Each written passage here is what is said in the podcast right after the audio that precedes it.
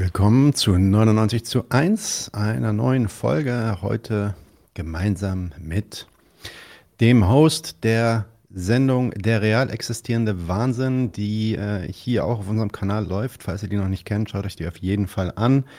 Ähm, sind bisher neun Folgen, eine nullte Folge und dann Folge 1 bis 8 oder 1 bis 7, 1 bis 7, entschuldigt, genau, insgesamt also 8.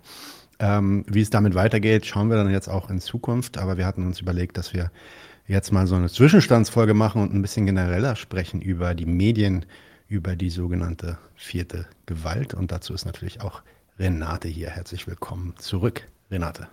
Ja, hallo. Mhm. Stummer Zwang hat es wirklich sehr, sehr gut gesehen. Hier fliegt eine Fliege durch den Raum, das ist richtig. Ja. Ähm, hoffen wir, dass die nicht weiter stört oder auf der Kamera landet, aber es wird schon passen. Ähm, genau, Renate, wir wollen heute über Medien sprechen. Und ja, die sogenannte vierte Gewalt. Äh, ich habe jetzt gerade, ist mir mein Tablet abgestürzt, deswegen bin ich gerade ein bisschen durcheinander. Gib mir einen Moment. Hier haben wir es. Okay. Aber bevor wir das machen, will ich äh, kurz dich nochmal vorstellen, auch wenn wir das jetzt schon zigmal gemacht haben. Ich werde es jetzt auch nicht so detailliert machen, aber für alle Leute, die Renate noch nicht kennen, wir haben einige, einige Folgen mit Renate hier auch schon gedreht. Una, äh, ja, unabhängig von, dem, von der Sendung Der real existierende Wahnsinn hatten wir zum Beispiel eine äh, kleine Serie, ähm, Miniserie zu China gemacht. Das sind vier, ähm, ja, Mini sind die gar nicht, also relativ lange Episoden, die sich mit der Geschichte und der ja, politischen Ökonomie Chinas beschäftigen. Wir hatten sie dann außerdem mal hier zu einer Diskussion über die Corona-Pandemie. Wir haben über den Kornkrieg gesprochen. Ähm, letztes Jahr ein Artikel oder zwei Artikel, die von dir veröffentlicht wurden zu dem Ukraine-Krieg und ja, den äh, Inflationen im Nahrungsmittelbereich. Und wie gesagt, jetzt diese ähm, Serie Der real existierende Wahnsinn. Renate ähm, hat außerdem mehrere Bücher geschrieben. China ist das eine Buch. Ähm, ein, ein, Lehrstück heißt das. Das ist auch wieder, glaube ich, verfügbar. Das heißt, das solltet ihr auf, auf, euch auf jeden Fall holen. Ein fantastisches Buch. Dann gibt es noch das Buch, das sie gemeinsam mit äh, Ariane Schiffer-Nasseri äh, geschrieben hat, Der soziale Staat. Das ähm, könnt ihr euch auch angucken und da haben wir auch schon seit längerer Zeit mal geplant, was zu machen. Das kommt hoffentlich auch bald noch. Ähm, und jetzt ist es tatsächlich so, dass auch noch ein weiteres Buch von dir geplant ist, richtig, Renate? Ähm, eventuell, jawohl, eventuell zur Medienkritik. Genau, also genau zu diesem Thema. Sind wir schon beim Thema, so ist es, genau. Also, fangen wir mal an, gehen wir mal rein. Nach acht Folgen Kritik an den Leistungen der deutschen Presse das ist ja dann der Inhalt des, äh, der Sendung Der real existierende Wahnsinn, ist es jetzt Zeit für eine Zwischenbilanz. Auf der einen Seite gibt es die Vorstellung, dass die, die Presse Informationen liefert, die demokratische Bürger brauchen, um sich zu informieren und dann die richtigen Entscheidungen zu treffen, die richtigen Leute zu wählen, sich richtig zu aktiv, äh, ja, äh, organisieren und so weiter. Und da direkt die Frage, ist das so? Wie siehst du das? Und dann kontrolliert die vierte Gewalt den Staat. Ähm, das ist der zweite Aspekt quasi, den man auch so aus der Sozialwissenschaft kennt. Also die, die Medien sind dazu da, den Staat, aber natürlich übrigens auch die, ja, die Funktionäre des Staates, aber auch die Bürger selbst immer wieder zu kontrollieren, zu schauen, ist da irgendwer korrupt, bricht da irgendjemand aus, macht da irgendwer irgendwas Unrechtmäßiges. Ähm, dann gibt es so ja, medienkritische Ideen, äh, die man dann oft hört von so ähm, ähm, Kritikern des Systems, sage ich mal, Elitenjournalismus, Lügenpresse, Massenmedien, die die Bürger eigentlich nur manipulieren. Ähm, und äh, dass sie ja so, so, manipulieren, dass sie sich für die Nation einsetzen, anstatt Revolution zu machen. Und ja, was wir heute machen wollen, ist uns quasi darüber unterhalten, was ist diese vierte Gewalt, was sind diese Medien, was ist ihre Funktion, was ist ihre Leistung. Und bevor wir da dann ins Detail auch eingehen, macht es vielleicht Sinn für alle, die die Serie noch nicht gesehen haben, nochmal den Inhalt der ersten Staffel von der real existierende Wahnsinn ein bisschen zusammenzufassen. Renate, wärst du so gut, uns da nochmal zu sagen, was darüber kam, was man mitnehmen muss für die Diskussion heute? Ja, mache ich gerne. Also, in den insgesamt acht Folgen waren es ja, eine Pilotfolge, sieben inhaltliche Folgen, ist meines Erachtens nach, oder ich hoffe, dass da einiges deutlich geworden ist. Ähm, in der Folge 1 ähm, habe ich die Selektion betrachtet, also die Auswahl davon, was für berichtenswert gehalten wird und dabei das Resultat vorgestellt, dass diese Auswahl ähm, insbesondere durch das Kriterium nationaler Interessen, ein, eines nationalen Blicks auf die Welt gesteuert ist. Folge 2 hat sich mit der Fragestellung unserer Journalisten äh, befasst, also mit dem, wie überhaupt ein Titel, eine Frage und so weiter über einem Artikel einer Sendung zustande kommt. Resultat, die Perspektive, ähm, mit der auf gesellschaftliche oder internationale Konflikte geschaut wird, auf Proteste äh, und so weiter, ist eine sehr staatsaffirmative Perspektive, die ähm, zudem vor allem nach den Kriterien, auch schlicht hier wieder, der nationalen Sympathie bzw. Antipathie unterscheidet. Die ähm, dritte Folge, die hat sich mit der moralisierenden Benennung von Sachverhalten befasst. Also und dabei zum Ergebnis gehabt, dass schon in der Benennung, in der Namensgebung sowas wie unterschwellige, sympathisierende oder verurteilende ähm, Urteile, Inhalte enthalten sind. Ähm, Folge 4 war, glaube ich, die zu den Geistersubjekten. Die hat angebliche Sachzwänge oder sowas wie tautologische Subjekte, unpersönliche ähm, Entwicklung und sowas untersucht. Hört sich jetzt ein bisschen blöd an, aber ist eine sehr interessante Folge, finde ich. Folge 5 hat sich das Eliminieren von Zusammenhängen zum Gegenstand genommen, Zusammenhänge, die aber nötig wären, damit man einen Sachverhalt überhaupt erfassen und begreifen kann. Folge 6 war die selektive Verwendung von Quellen und die ziemlich verfälschende Benutzung von Zahlen und Statistiken.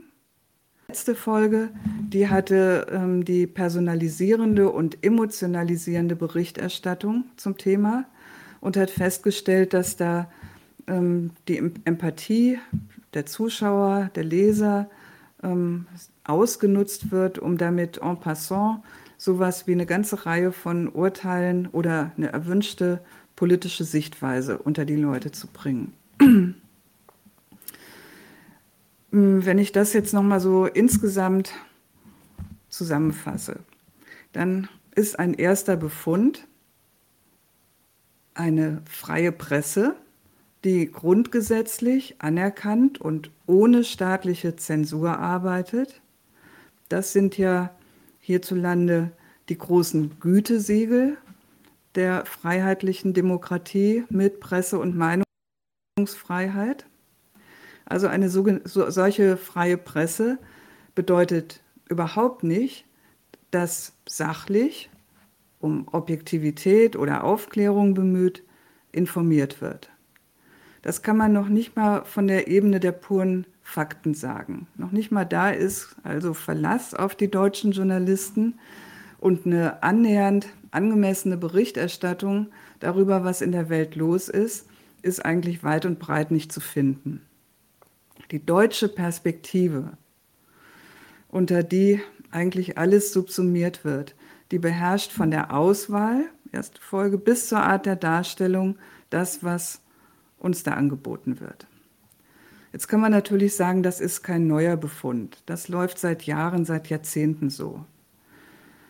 Es ist allerdings schon so, dass mit den neuerlichen Verschärfungen in der Auseinandersetzung der Staaten festzustellen ist, eine so tendenziöse und wirklich durch die Bank gleichlautende Darstellung, wie sie in den deutschen Mainstream-Medien zu finden ist, die ist wirklich außergewöhnlich auch für hiesige Verhältnisse.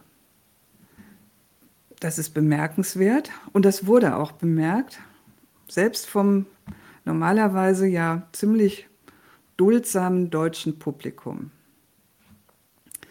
Ähm, seit ein paar Jahren, genauer gesagt seit der Ukraine-Krise im Jahr 2014, 15, die Gegenstände damals waren der Euromaidan, dann der Putsch in der Ukraine, die Entstehung der Volksrepubliken und die Annexion der Krim, hieß das ja sofort, durch Russland.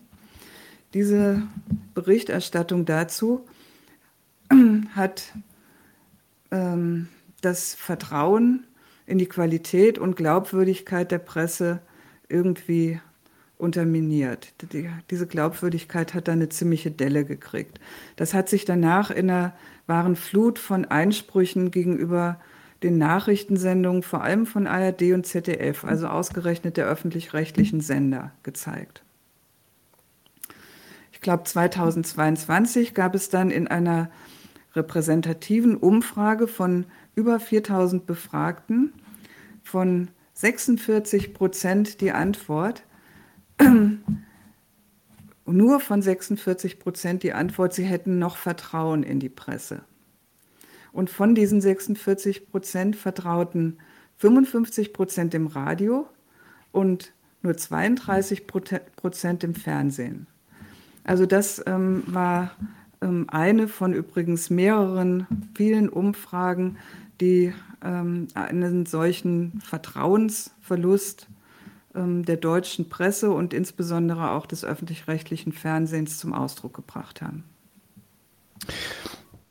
Das wirft ja dann sofort auch schon ein paar Fragen auf. Ähm, diese ja, Fehlleistungen wie die, die äh, da auch äh, ja, betrauern quasi, beziehungsweise die Leistungen dieser freien Presse. Was sind die eigentlich? Wie kommen die eigentlich zustande? Und vielleicht ähm, gehen wir da jetzt mal so ein bisschen in, ins Detail. Wir haben da so ein paar Abschnitte, die wir durchgehen wollen. Und zuallererst wollen wir ähm, ein bisschen über das Recht sprechen. Weil der bürgerliche Staat, der macht sich ja die Medien durchaus zur Chefsache. Es gibt ein ganzes Recht, was sich mit ihnen befasst. Da gibt es auch Grundgesetzparagraphen, die sich damit befassen. Und vielleicht äh, sagen wir erstmal ein, zwei Worte oder sagst du erstmal ein, zwei Worte ähm, oder drei Worte, Renate, äh, zu den rechtlichen Grundlagen, die man da im Auge behalten muss. Also es werden sogar ein paar mehr. Das kann okay. ich mal ankündigen. also im Prinzip, ähm, also das sind jetzt natürlich auch nur ein paar allgemeine Überlegungen, die wir hier treffen können. Ähm, Im Prinzip ist äh, die erste allgemeine Überlegung, dass eigentlich ähm, bei jedem Medium, das durch eine Erfindung oder eine technische Neuerung irgendwie in die Welt kommt, aus herrschaftlicher Sicht sofort das Bedürfnis aufkommt, das zu kontrollieren. Ähm, ob das beim Buchdruck war, bei der Erfindung der Tageszeitung, das war so ungefähr im 17. Jahrhundert oder 18. Jahrhundert, dem Radioapparat, dem Fernsehen, den Social Media oder was auch immer es gab oder noch kommt.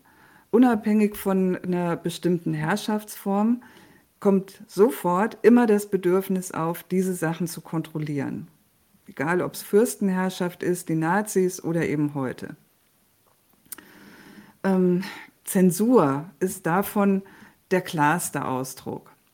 Ähm, aber auch heute ist Pressefreiheit nicht irgendwie Rechtsfreiheit, Abwesenheit von Recht im Sinn von, naja, sollen doch einfach alle machen, was sie wollen. Der Staat setzt vielmehr die Spielregeln und damit setzt er auch durchaus einige entscheidende Leitplanken. Das kann man jetzt im Lauf quasi unserer Argumentation ähm, verfolgen. Grundlage ist, in der heutigen Demokratie gibt es als rechtlichen Rahmen die Presse- und Meinungsfreiheit, Artikel 5 Grundgesetz. Und das kennt jeder von euch, das wird ja als großer Fortschritt gefeiert äh, und wie gesagt als eine der großen Gütesiegel im Vergleich zu anderen Staatswesen beschworen. Ich schlage allerdings vor, das an dieser Stelle mal etwas nüchterner zu betrachten und festzuhalten, dass ähm, dieses Recht zu einer Gesellschaft passt, in der alle frei und gleich ums Eigentum konkurrieren. Ja, hört sich vielleicht ein bisschen komisch an. Also warum? Warum soll das so passen? Die Mitglieder dieser Gesellschaft die sich einerseits nämlich wechselseitig brauchen und andererseits als Eigentümer-Konkurrenzgesellschaft mit ihren sämtlichen Interessen gegeneinander stehen, die können sich nämlich eigentlich ganz selbstverständlich auf nichts einigen, nicht mal auf die simpelste Beschreibung eines Gegenstands. je nach Interesse sieht ein Ding so oder eben so aus. Mal ein paar Beispiele dafür. Hm, wie laut klingt die Wohnung neben der Eisenbahn in den Ohren eines potenziellen Mieters? Umgekehrt, wie leise klingt sie in denen des Vermieters, der die Bude anpreist? Wie gut sieht der angebotene Gebrauchtwagen aus? Wie sehr ist Auskünften von Handwerkern zu trauen? Wie wirtschaftsverträglich erscheint eine Lohnforderung? Die Beispiele stehen dafür, dass es sowas wie Objektivität unter diesen Bedingungen, also des ewigen Streits der Konkurrenten, tatsächlich nicht geben kann. Das liegt nicht daran, dass es so schwer wäre, die Objektivität tatsächlich zu ermitteln, sondern daran, dass es in dieser Art Streit gar nicht um sowas wie die Wahrheit dieser Sachen geht. Auf das jeweilige Objekt richten sich in diesem Streit ja ganz unterschiedliche bis gegensätzliche Interessen von Subjekten, die die Meinung über es deswegen auch notwendigerweise subjektiv ausfallen lassen, je nach Perspektive eben, wie jeder weiß. Also das erstmal vielleicht einfach als Überlegung zur Meinungsfreiheit, die in einer Gesellschaft konkurrierender Interessen wirklich essentiell dazugehört. Das war jetzt, wie gesagt, Meinung. Auf einer anderen Ebene gibt es die Garantie der Freiheit einer Presse, die nämlich pluralistisch über das Weltgeschehen berichten soll und das kommentieren darf. Auch das ist ja so, die, die Handlung der Regierenden, der Zustand der Wirtschaft, die Beurteilung der Lohnentwicklung, all das sieht ja je nach Standpunkt der jeweiligen Redaktion ziemlich verschieden aus. Je nachdem eben, ob man jetzt aus christlich-sozialer, aus wirtschaftsliberaler oder aus arbeiterbewegter Sicht schreibt. Also ich möchte mal festhalten, dass die Existenz und der Streit der divergierenden Interessen in einer kapitalistischen Eigentümer-Konkurrenzgesellschaft, dass das eigentlich der Punkt ist, um den es geht.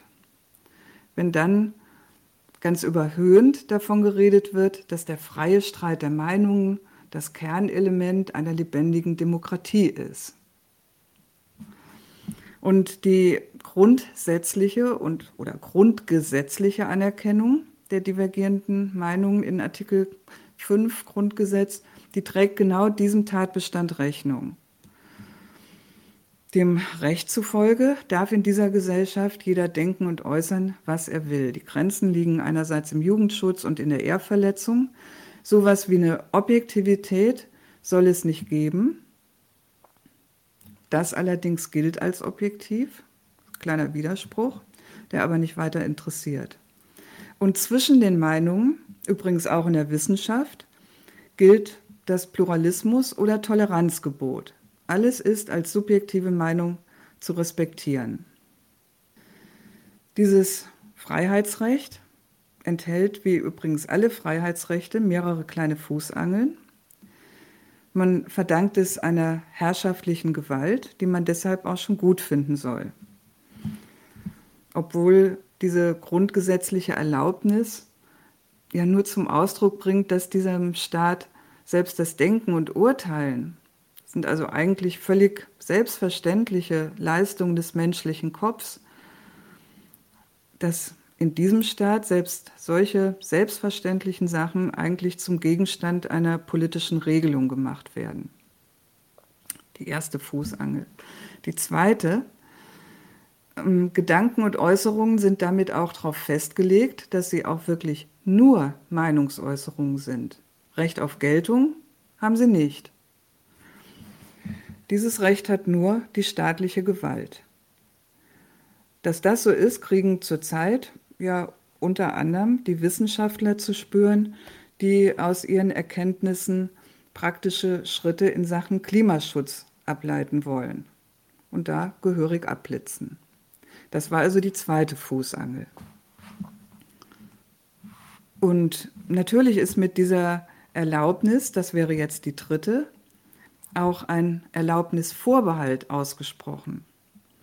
Denn derjenige, der so eine Erlaubnis erteilt, der kann sie natürlich auch einschränken und widerrufen. Er kann dafür seine Bedingungen formulieren. Und genau das ist ja auch der ähm, auf der Ebene der Pressefreiheit zum Beispiel. Die junge Welt steht als linke Tageszeitung unter der Beobachtung des Verfassungsschutzes. Begründung dafür heißt, sie ist marxistisch-dogmatisch und sie ist auch gar keine pure Zeitung, sondern sie organisiert ja linke Konferenzen. Sie mobilisiert ihre Leser. Das ist mehr als eine Zeitung. Die Beobachtung durch den deutschen Geheimdienst soll laut Antwort der Bundesregierung auf eine Anfrage der Linkspartei im Bundestag dazu dienen, Leser, Anzeigenkunden und Autoren von einer Zusammenarbeit mit dieser Zeitung abzuschrecken. Das heißt, diese Zeitung idealiter ökonomisch zu ruinieren. Dann braucht man sie natürlich auch nicht verbieten. 20.000 Abos für eine linke Zeitung, das ist fürs liberale Deutschland ganz offensichtlich zu viel. Daneben ist übrigens auch RT Deutsch de facto verboten worden, gewissermaßen vorsorglich als Stimme des Feindes schon vor dem Ukraine-Krieg. Und zwar indem man diesem Sender keine Lizenz mehr erteilt hat und den Umweg, dass die sich eine serbische Lizenz besorgen wollten, abgelehnt hat. YouTube, also in dem Fall jetzt ein privates Unternehmen, hat das, diesen Schritt der Bundesregierung sofort nachvollzogen und alle RT-Beiträge ähm, gelöscht. Unter anderem mein eigenes Interview, das ich damals zu Hongkong und China gegeben habe. Das ist also durchaus schon eine Art von Zensur, die es insofern auch heute gibt. Auf der Ebene der privaten Meinungsfreiheit gibt es den Erlaubnisvorbehalt übrigens auch. Da kann man an die Berufsverbote der 70er denken. Ähm, die wurden ja Leuten erteilt, die doch tatsächlich der Meinung waren, dass ihnen eine sozialistische Gesellschaft vielleicht besser gefallen würde als eine kapitalistische. Und heute, 2021, hat sich der Staat übrigens Zugriffsmöglichkeiten auf die private Kommunikation bei Messenger-Diensten erlaubt. Also das sind alles äh, in dem Sinn ähm, die Fußangeln, die weiteren Ausführungen, die in so einer Erlaubnis, die großzügig erteilt wird, Presse- und Meinungsfreiheit, dann drinstecken. Vielleicht noch mal ganz kurz zu dem Punkt, den du auch schon erwähnt hattest mit der jungen Welt. Da merkt man ja, also ich meine, die Begründung war ja zweierlei, die du gerade aufgeführt hast. Einerseits, einerseits ist es, dass es ein marxistisch-dogmatisches äh, Medium sei. Habe ich das richtig mhm. verstanden? Genau, ja. Genau. Und ähm, das andere ist, naja, die gehen über die reine Informationsmedienarbeit hinaus, die fangen an, Leute zu mobilisieren. Das heißt, die, die ecken da an oder zeigen zumindest an, dass sie auch Interesse haben, irgendwie ihre Dissens da auch in die Tat umzusetzen, sage ich mal. Ja? Und das ist dann der Moment, das ist dann der Moment, wo der Staat auf den Plan kommt und das Ding bewachen will. Ähm, wenn wir jetzt mal davon ausgehen, dass es diese Konferenzen vielleicht nicht gegeben hätte, ja, sondern dass die junge, es gibt ja auch andere Zeitschriften, sage ich mal, die sich, äh, die, die keine Konferenzen veranstalten und auch nicht beobachtet werden, aber schon einen gewissen Dissens zum, zum Staatsprogramm jetzt mal zeigen. Ja. Ich weiß nicht, ist Telepolis, sind die auch von dem Verfassungsschutz beobachtet? Keine Ahnung. Aber sowas hatte ich gerade im Kopf oder heise.de oder so. Da kommen ja regelmäßig dann auch wirklich, zumindest, also nicht editoriale Linie, aber zumindest kommen regelmäßig relativ harte Artikel auch gegen die Staatsräson. Wo ist da die Grenze? Wann, wann sagt der Staat, na gut, da muss ich jetzt einschreiten und da muss ich, und das kann ich laufen lassen, weil das, das, das ist von der Meinungsfreiheit gedeckt quasi. Das sind natürlich Abwägungen, die getroffen werden. Also bei der jungen Welt äh, äh, ist das ja auch nicht so, dass jetzt diese aufgeführten Begründungen die tatsächlichen Gründe sind. Also die Begründung heißt eben dogmatisch marxistisch ne? und äh, äh, jetzt einfach zu sagen dogmatisch, ne? wirtschaftsliberal würde zum Beispiel äh, der Staat niemals auf die Idee kommen, die, die FAZ zu buchen. deswegen zu anzukacken oder zu verbieten ne? Ja. Äh, oder anzugehen. Ne? Mhm. Und ähm, und die FAZ zum Beispiel organisiert auch Konferenzen, in denen macht sie sich stark für die weitere Förderung mhm. der EU und sowas, mhm. ne, einer europäischen Idee, einer äh, und praktischer Konsequenzen davon. Äh, das wird ihr nicht zum Vorwurf gemacht. Also daran merkt man ja, das sind die Begründungen, die man sich jetzt äh, eben wegen dieser Anfrage der Linkspartei ähm, hat einfallen lassen. Und die Gründe liegen wirklich in der Antipathie gegen eine linke, marxistisch sagen die ja zu sich, Tageszeitung. Das ist jetzt der, der Grund, dann soll es die nicht geben. Und ähm, bei der äh, jungen Welt hat man eben, weil das eine Printzeitung ist, ähm, die Möglichkeit, die auf, der, auf ihrer ökonomischen Basis, in ihrer ökonomischen Basis zu treffen. Das ist vielleicht bei den Online-Zeitungen schwieriger, also, aber wird natürlich durchaus auch versucht. Ähm, gerade die äh, Medien, die sich da ähm, als nicht so äh, brav erweisen, die Nachdenkseiten, äh, sind zum genau. Beispiel äh, in ihrer Gemeinnützigkeit, denen ist die Gemeinnützigkeit aberkannt mhm. worden, also auch das Angriff auf die. Und ähm, ähm, sowohl Telepolis wie Overton Magazin mhm. ähm, werden von den Desinformationsstellen der NATO und der EU, das sind so neu gegründete ähm, Beobachtungsstellen, geheimdienstliche Beobachtungsstellen, die, ähm, die eben ähm, beobachten sollen, ob die Medien eigentlich alle dem gewissermaßen Auftrag, die, die Bevölkerung eben im gewollten, im gewünschten Sinne zu informieren, ähm, gerecht werden, ähm, die das äh, abklopfen sollen und darüber und das erstmal alles sortieren sollen. Die gibt es eben jetzt auch, äh, seitdem festgestellt wird, ja, in Sachen ähm, Russland und in Sachen China ähm, gibt es da auf diesen, in die, auf diesen Plattformen eine wirklich abweichende Berichterstattung. Das ist zu viel, das darf nicht sein. Prompt wird die sogenannte Beobachtungsstelle für Desinformation, da muss man sich auch mal überlegen, wie, wie die das nennen jetzt. Ne? Dieser Artikel ist einfach Desinformation. Das ist ja wirklich, das sind ja sind Kriegskategorien, die da verwandt werden. Ne? Dieser Vorwurf wird gemacht. Damit werden natürlich auch da ähm, sowohl Redakteure wie Autoren eingeschüchtert und verschreckt. Ganz klar, wenn man erfährt, dass man da als so, so eine Plattform unter diesem Verdacht steht, ist das natürlich nicht gerade schön. Und das merkt man natürlich auch. Also die, ähm, das kriegt man, ich schreibe ja auch manchmal auf diesen Plattformen, das kriegt man da schon mit. King Kautsky sagt, ich meine, das wäre interessant, aber die Begründung äh, der Beobachtung der jungen Welt sei wohl, dass Marxismus die Menschen in Klassen teile und äh, diese verletze die Würde des Menschen und demzufolge ähm, das war auch ein Argument. Äh, mhm. widerstrebt das der freiheitlich-demokratischen Gesetzesordnung der bürgerlichen Gesellschaft. Ja. Ähm, Vielleicht ja, noch eine zweite Frage. Noch was zu sagen, vielleicht. Also, das ist hm. ja, äh, die Unverschämtheit ist ja nicht, dass der Kapitalismus die Klassen hervorbringt, ne? sondern dass jetzt äh, angeblich die junge Welt das beim Namen nennt und, äh, und das soll jetzt die Verletzung der Würde der Menschen sein. Sehr lustig. Äh, dazu gibt's äh, einen sehr netten Artikel von Johannes Schillow. Ich weiß jetzt nicht mehr genau wo, aber den sollte man da vielleicht mal so lesen. Okay, ähm, eine Frage, die da auch nochmal gestellt wurde, im Fall der jungen Welt, vielleicht weiß es ja, vielleicht auch nicht, dann können wir die einfach überspringen, aber das ist doch mal interessant. Was hat denn das eigentlich für Konsequenzen, wenn jetzt so ein Staat einschreitet und sagt, ich beobachte euch jetzt mal und ihr seid jetzt auf meiner Liste? Du hast ja schon ein paar Sachen erwähnt. Gemeinnützigkeit kann aberkannt werden.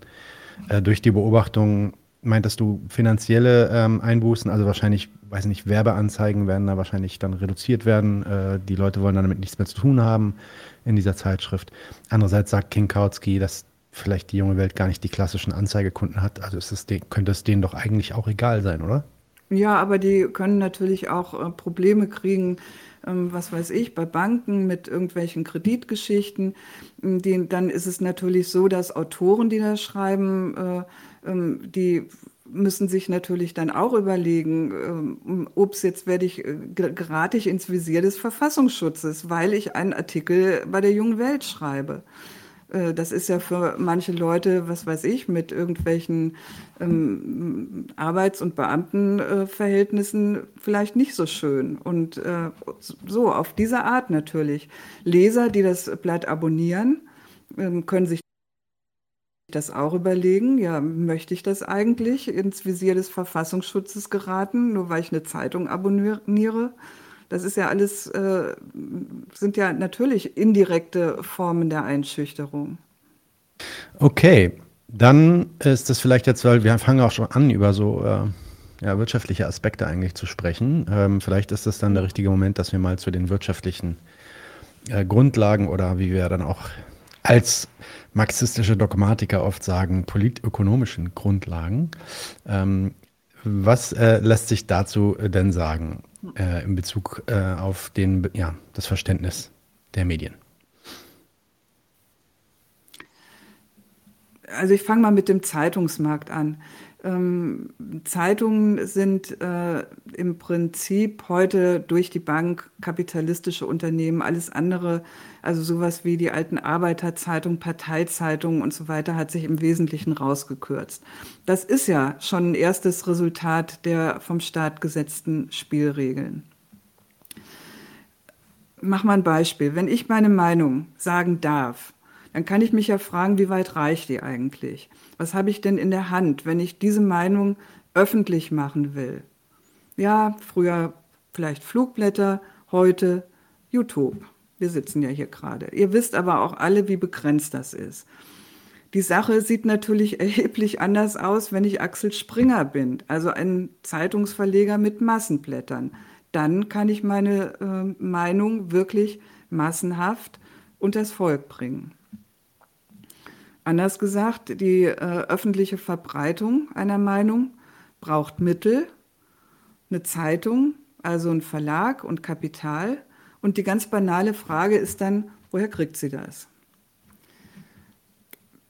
Die FAZ zum Beispiel hat es nach 1945 gekriegt, indem 50 Unternehmen, zum Beispiel die Deutsche Bank, Daimler-Benz, Bosch, Salamander und eben noch x andere, sie gesponsert haben. Das waren Unternehmen, die waren ganz schlicht daran interessiert, dass es den wirtschaftsliberalen und wertekonservativen Standpunkt öffentlich erneut geben sollte. Das ist, merkt man auch sofort, ein großer Unterschied zu linken Standpunkten, an deren Finanzierung es im Normalfall wenig zahlungsfähig kräftige Interessenten gibt. Jetzt kann man das so ein bisschen weiter verfolgen. So ein Zeitungsverlag muss sich auf dem Markt behaupten. Das hat eine ganze Reihe von Konsequenzen für den Journalismus. Ähm, die Einnahmen aus dem Verkauf, ähm, glaube ich, reichen heutzutage nicht mehr dazu, nicht mehr Kosten zu finanzieren. Das bedeutet, dass eine Zeitung, ähm, wie auch mal irgendjemand ganz schön gesagt hat, eigentlich eine Ansammlung von Anzeigen ist, zwischen denen Text steht. Insofern haben die großen Anzeigenkunden dann natürlich auch Einfluss auf das Blatt. Das muss man sich jetzt vielleicht weniger so vorstellen, dass die einen konkreten Artikelinhalt ähm, beeinflussen. Das wahrscheinlich eher ausnahmsweise. Aber natürlich haben sie Einfluss auf das Profil, das Gesamtkonzept, die Orientierung auf eine bestimmte Leserschaft und so weiter. Das gehört ja irgendwie dann schon alles zusammen wie so eine Art Gesamtkunstwerk ganzseitige Anzeigen von BMW oder Rolex, Mercedes oder Armani, die entsprechenden marktliberalen und NATO-freundlichen Artikel und die gut betuchten Leser. Das bedingt sich ja gewissermaßen wechselseitig.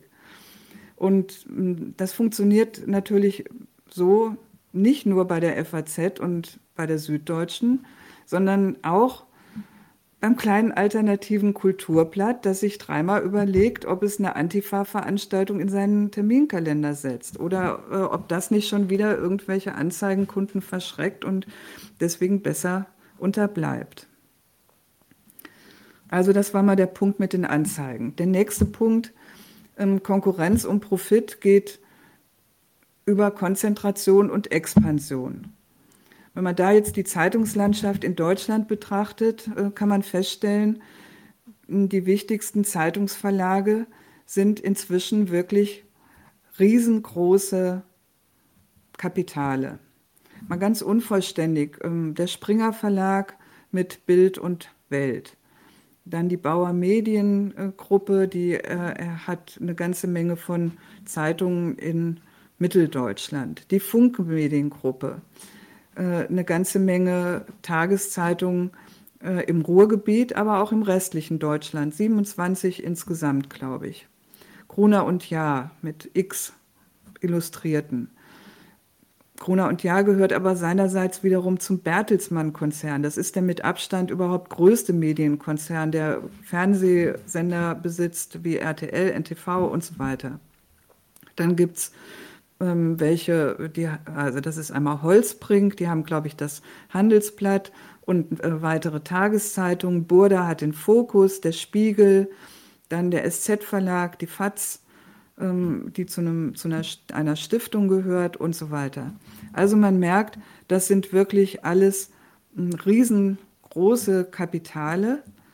Ähm, zur Funke Mediengruppe sollte man vielleicht noch anmerken, dass die auch im Ausland heftig vertreten ist, in Slowenien, Rumänien, Bulgarien, Kroatien, in Serbien, Mazedonien, in Ungarn, in Russland und in Österreich. In den letzten beiden besitzt sie jeweils eine Zeitung.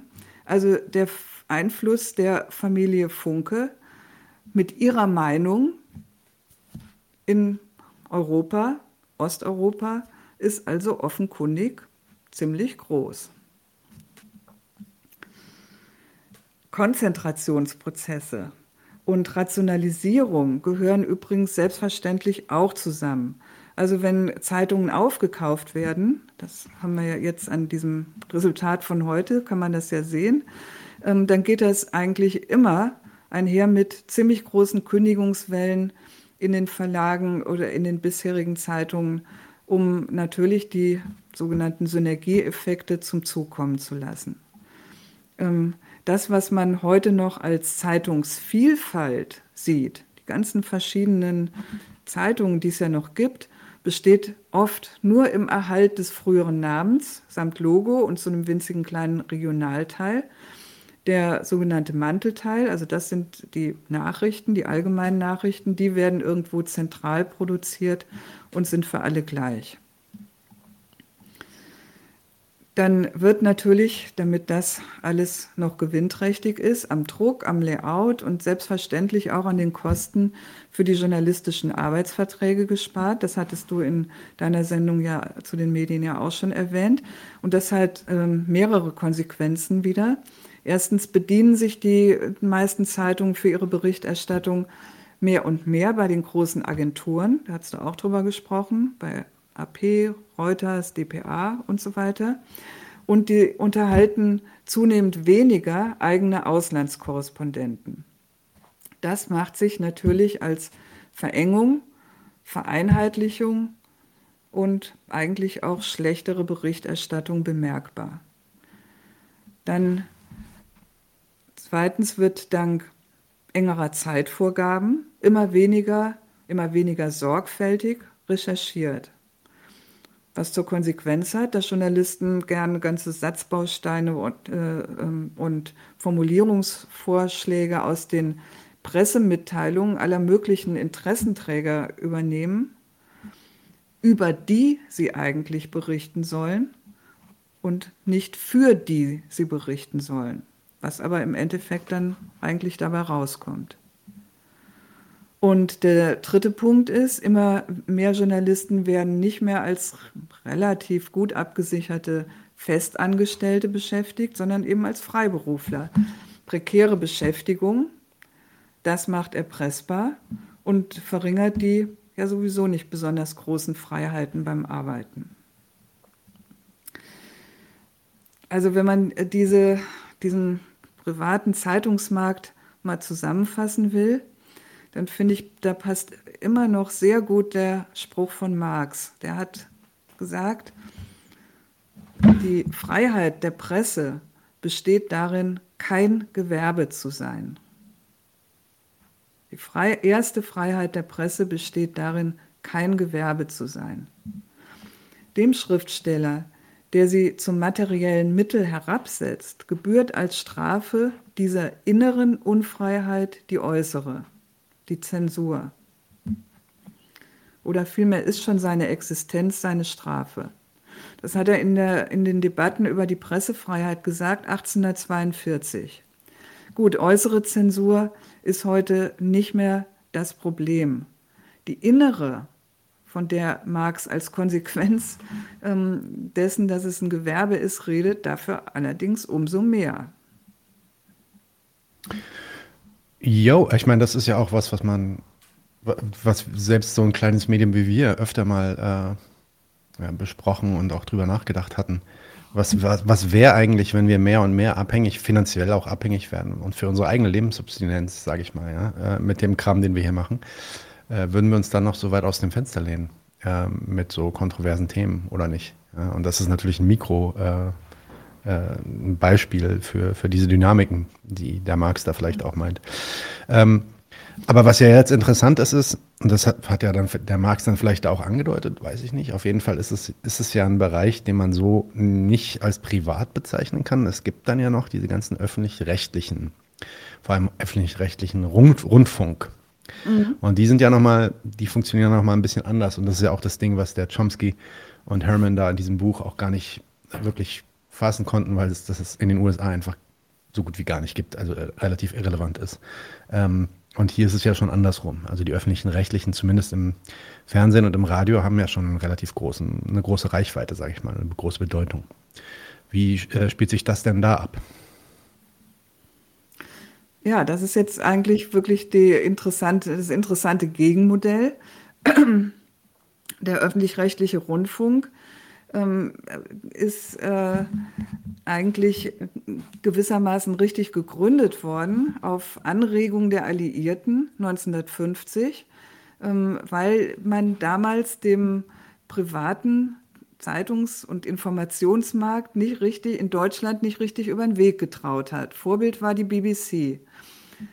Zweck dieser Gründung war also die Nachkriegsgesellschaft im äh, westlichen, im westlich-demokratischen Sinn zu informieren. Also man merkt daran, ähm, ähm, das ist ein Fall von neue Medien produktiv im gewünschten politischen Sinn einzusetzen. Und das sollte dadurch garantiert werden, dass sogenannte Rundfunkräte eingesetzt wurden. Das waren, sind Vertreter der Parteien, der Kirchen, der Verbände. Mithin hat man sich da so einen Mix an zuverlässigen Stützen der Gesellschaft erwartet. Die sollen dann die jeweiligen Intendanten wählen und die plurale, sprich überparteilich nationale Programmgestaltung überwachen. Also Ziel war ganz klar, also der, dem, dem sowohl ähm, noch immer kursierenden Nazi-Stimmen ähm, wie aber auch den jetzt wieder aufkommenden äh, kommunistischen ähm, Meinungen gewissermaßen von, von Anfang an äh, was entgegenzusetzen und auf diese Art und Weise ein Radio- und Fernsehbetrieb aufzubauen, der eben im demokratischen westlichen Sinn agitiert hat. Also, also man kann da doch schon sagen, dass das eigentlich ja, der Versuch war, einfach eine Propagandamaschine, ähm, auf, ja, also wie limitiert auch immer, aber für eben die demokratischen Zwecke auf die Beine zu stellen, staatlich. Ja, kann man sagen. Mhm. Ähm, also dafür hat man äh, die, diese, diesen Rundfunk, also man sagt immer da öffentlich-rechtlicher Rundfunk, da ist aber das Fernsehen eigentlich immer mit gemeint. Das, damals gab es das ja erstmal noch ja, nicht, ja. aber äh, später hat man das dann einfach integriert. Ähm, man hat denen dann zugesichert, dass die sich eben nicht irgendwie am Markt finanzieren müssen, sondern als Informationsversorgung ähm, dass äh, in ihrer Finanzierung unabhängig sein dürfen. Und deswegen, ähm, weil, sie, weil man das Moment der Unabhängigkeit äh, besonders betonen wollte, hat man es auch nicht auf der Basis von Steuern gemacht, sondern gebührenfinanziert. Ähm, das Stichwort heißt da immer Staatsferne, äh, das betont wurde. Und äh, das ist ja eigentlich ganz äh, interessant, weil äh, wenn man heute auf das Fernsehen und ähm, die ARD-Radiosender guckt, dann ähm, denkt man ja, oh Gott, Staatsferne, das kann ja wohl eigentlich kaum der Fall sein. Ja, also ähm, wie werden die ähm, finanziert? Eigentlich ähm, mit einer ganzen Menge an Gebühren. Heutzutage sind das ungefähr 8 Milliarden, die die Einnahmen aus diesen Gebühren in einem Jahr betragen.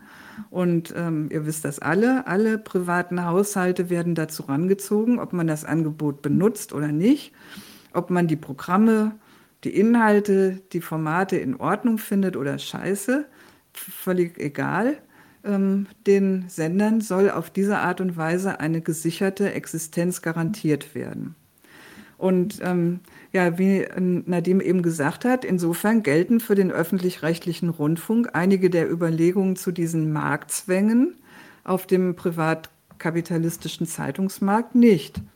Er verfügt natürlich auch nicht über endlos große Summen, muss auch auf seine Kosten achten und sich vielleicht jedes Jahr um die Gebühren oder die Erhöhung von den Gebühren streiten, steht aber finanziell natürlich äh, nicht so unter Druck wie die Verlage am Markt.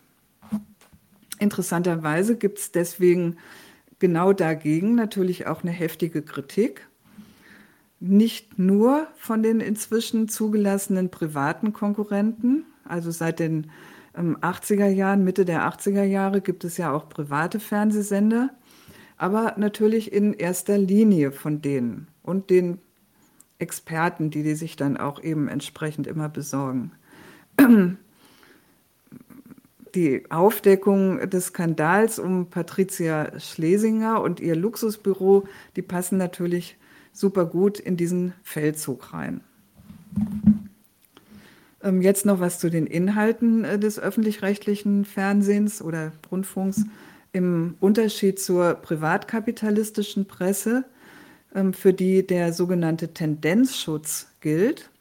Das heißt, einseitige Berichterstattung ist bei denen gewissermaßen legal, ist anerkannt. Im Gegensatz dazu hat der öffentlich-rechtliche Rundfunk in Bezug auf seine Inhalte andere Vorgaben. Er muss die Grundsätze der Objektivität und Unparteilichkeit für die Berichterstattung, die Meinungsvielfalt und die An Ausgewogenheit der Angebote berücksichtigen. Also lasst euch das nochmal durch den Kopf gehen. Er muss Grundsätze der Objektivität und Unparteilichkeit der Berichterstattung, Meinungsvielfalt und Ausgewogenheit der Angebote berücksichtigen. Wer das als nicht gegeben ansieht, der kann sich mit einer Beschwerde an den Programmbeirat wenden. Und das ist die Grundlage für eine ganze Reihe von Kritikern, sind übrigens oft ehemalige ARD-Journalisten, die sich beharrlich zu Wort melden mit ihren Beschwerden über eine einseitige, eine zu NATO-freundliche und eine zu Russland, Syrien und China feindliche Berichterstattung. Ja, Zwischenfazit. Nadim, warst du vorhin weg? Irgendwie? Nee? Okay. Nein, nein, ich bin hier. Ich äh, ah. mache ich, mach ich bloß klein, damit man dich sieht, ah, wenn, so, wenn, du redest. Okay. Ja. Ähm, das, ein Zwischenfazit kann man hier jetzt als erstes mal ziehen sowohl die privatkapitalistischen Zeitungs- und Fernsehverlage ähm, wie der öffentlich-rechtliche Rundfunk stehen damit im Prinzip für eine, ich sage erstmal so allgemein systemkonforme Berichterstattung ein, bevor wir uns gleich den Inhalten näher zuwenden. Und man kann natürlich sagen an der Stelle, ja, wie sollte das auch anders sein? Von Staatsferne kann jedenfalls nicht die Rede sein.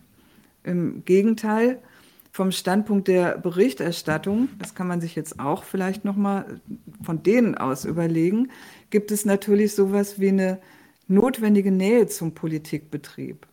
Einerseits mal ganz praktisch, weil die Pressekonferenz der Regierung und der diversen Politiker eine der journalistischen Hauptquellen darstellt.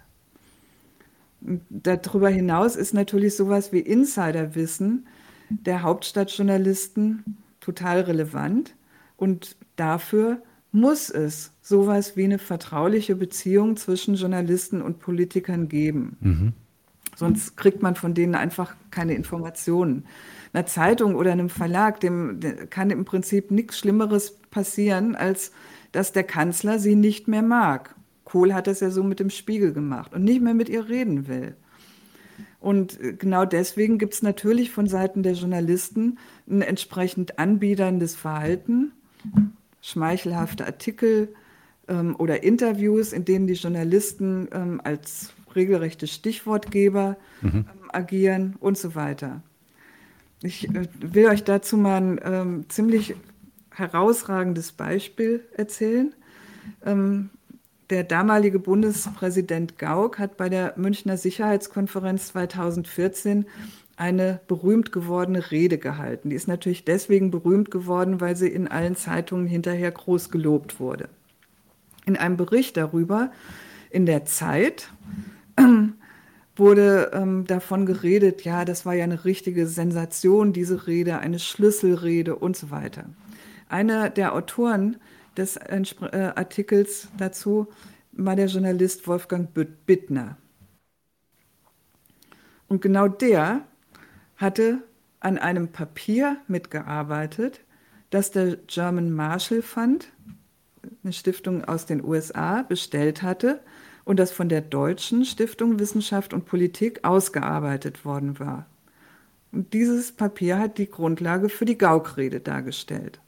So, dass man also sagen kann, okay, erst hat er an dem Papier mitgearbeitet, dem Gauck die Inhalte seiner Rede mitformuliert und dann hat er sich hinterher einfach gewissermaßen daneben gestellt und das als Journalist in der Zeit ähm, analysiert und für ähm, als äh, grandiose Rede, als Sensation und so weiter kommentiert. Ja, witzig.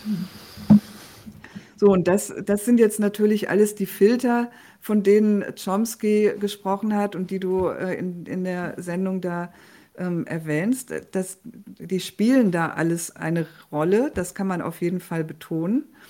Und natürlich hat auch die Vorstellung vom Elite-Journalismus ähm, klare Berechtigung, also die Vorstellung, dass die Journalisten sich einer gesellschaftlichen Elite zugehörig fühlen oder vielleicht in sie aufsteigen wollen und deswegen ganz besonders unterwürfig agieren und der existierenden Elite zuarbeiten. Aber, also das wäre jetzt meine ähm, Vorstellung für den nächsten Absatz, im Prinzip glaube ich, dass das eben noch nicht eine ausreichende Erklärung bietet und dass wir deswegen da äh, im nächsten Punkt einfach noch ähm, ja. weiter ja. gehen Genau, müssen. also staatsfern inhaltlich definitiv nicht, aber es ist ja gleichzeitig, das ist ja tatsächlich in unseren, in, also hierzulande zumindest nicht so, dass der Staat wirklich in den Medien drin sitzt und die Medien einfach selber ähm, äh, äh, aufbereitet. Das gibt es ja auch in anderen Ländern anders, sage ich mal. Insofern äh, eine gewisse Staatsferne, also zumindest in die eine, aus der Einrichtung, äh, gibt es dann ja schon. Und dann ist die Frage, wie kommt das halt zustande? Wie kommt diese, ähm, diese, ja, ist das eine Staatshörigkeit vielleicht da zustande von Seiten der Medien, wenn da die Staatsvertreter selber eigentlich gar nicht mehr in den Medienhäusern sitzen. Aber das hast du jetzt auch schon angedeutet. Und es kommt, glaube ich, wird dann, glaube ich, auch gleich nochmal klarer, wenn wir über die Leistung der Medien sprechen, was die alles so, ähm, was die eigentlich alles so bringen. Aber eine Frage will ich, da will ich doch nochmal nachhaken, weil du hast auch gerade schon erwähnt, so diese, diese Idee der, ja, des Elitenjournalismus. Da gab es mal eine Frage in einem, in einem unserer Kommentare unter einem der Videos zur, zum äh, real existierenden Wahnsinn. Da sagte jemand, dass er findet, dass wir in dieser Sendung oder dass du in dieser Sendung viel klarer herausstellen müsstest, dass diese Medien eigentlich Machtinstrumente der herrschenden Monopolbourgeoisie sind.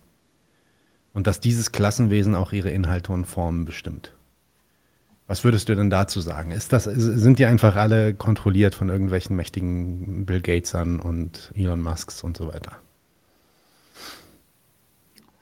Ja, also man kann natürlich, äh, so wie wir eben, wie ich das über die Verlage erzählt habe, äh, und äh, das sind große Kapitale und, und so weiter. Ähm, man kann es sich manchmal schon so vorstellen, dass hier ähm, ähm, Unternehmen der großen oder die, die, die Führenden der großen Verlage zusammenkungeln mit den anderen Mächtigen, den anderen Unternehmern und natürlich auch den Politikern und alle zusammen sozusagen ein schönes Süppchen anrühren ähm, äh, die äh, Zeitungen das weitergeben, was die Unternehmer und Politiker wollen und insofern gewissermaßen da der Klassenstandpunkt der Monopolbourgeoisie. Ne? Man könnte das in einem, einer, einem Zerrbild sich vielleicht so vorstellen, dass es so ist. Es wäre aber dann auch übrigens äh, wirklich äußerst einfach, wenn das so wäre, ne, dass man da was dagegen stellt. Da müsste man ja gewissermaßen wirklich nur von unten ähm, eine Alternativ, ein Alternativmedium organisieren und dann würden ja ähm, die Lohnabhängigen, denen würde es wie äh, ähm, Schuppen aus den Haaren fallen. Da, ach, da brauchen wir ja nur da zu gucken. Wir hören auf, ähm, äh, die, diesem anderen Medien zu gucken und äh, informieren uns sonst wo. Also schon an dieser Sache.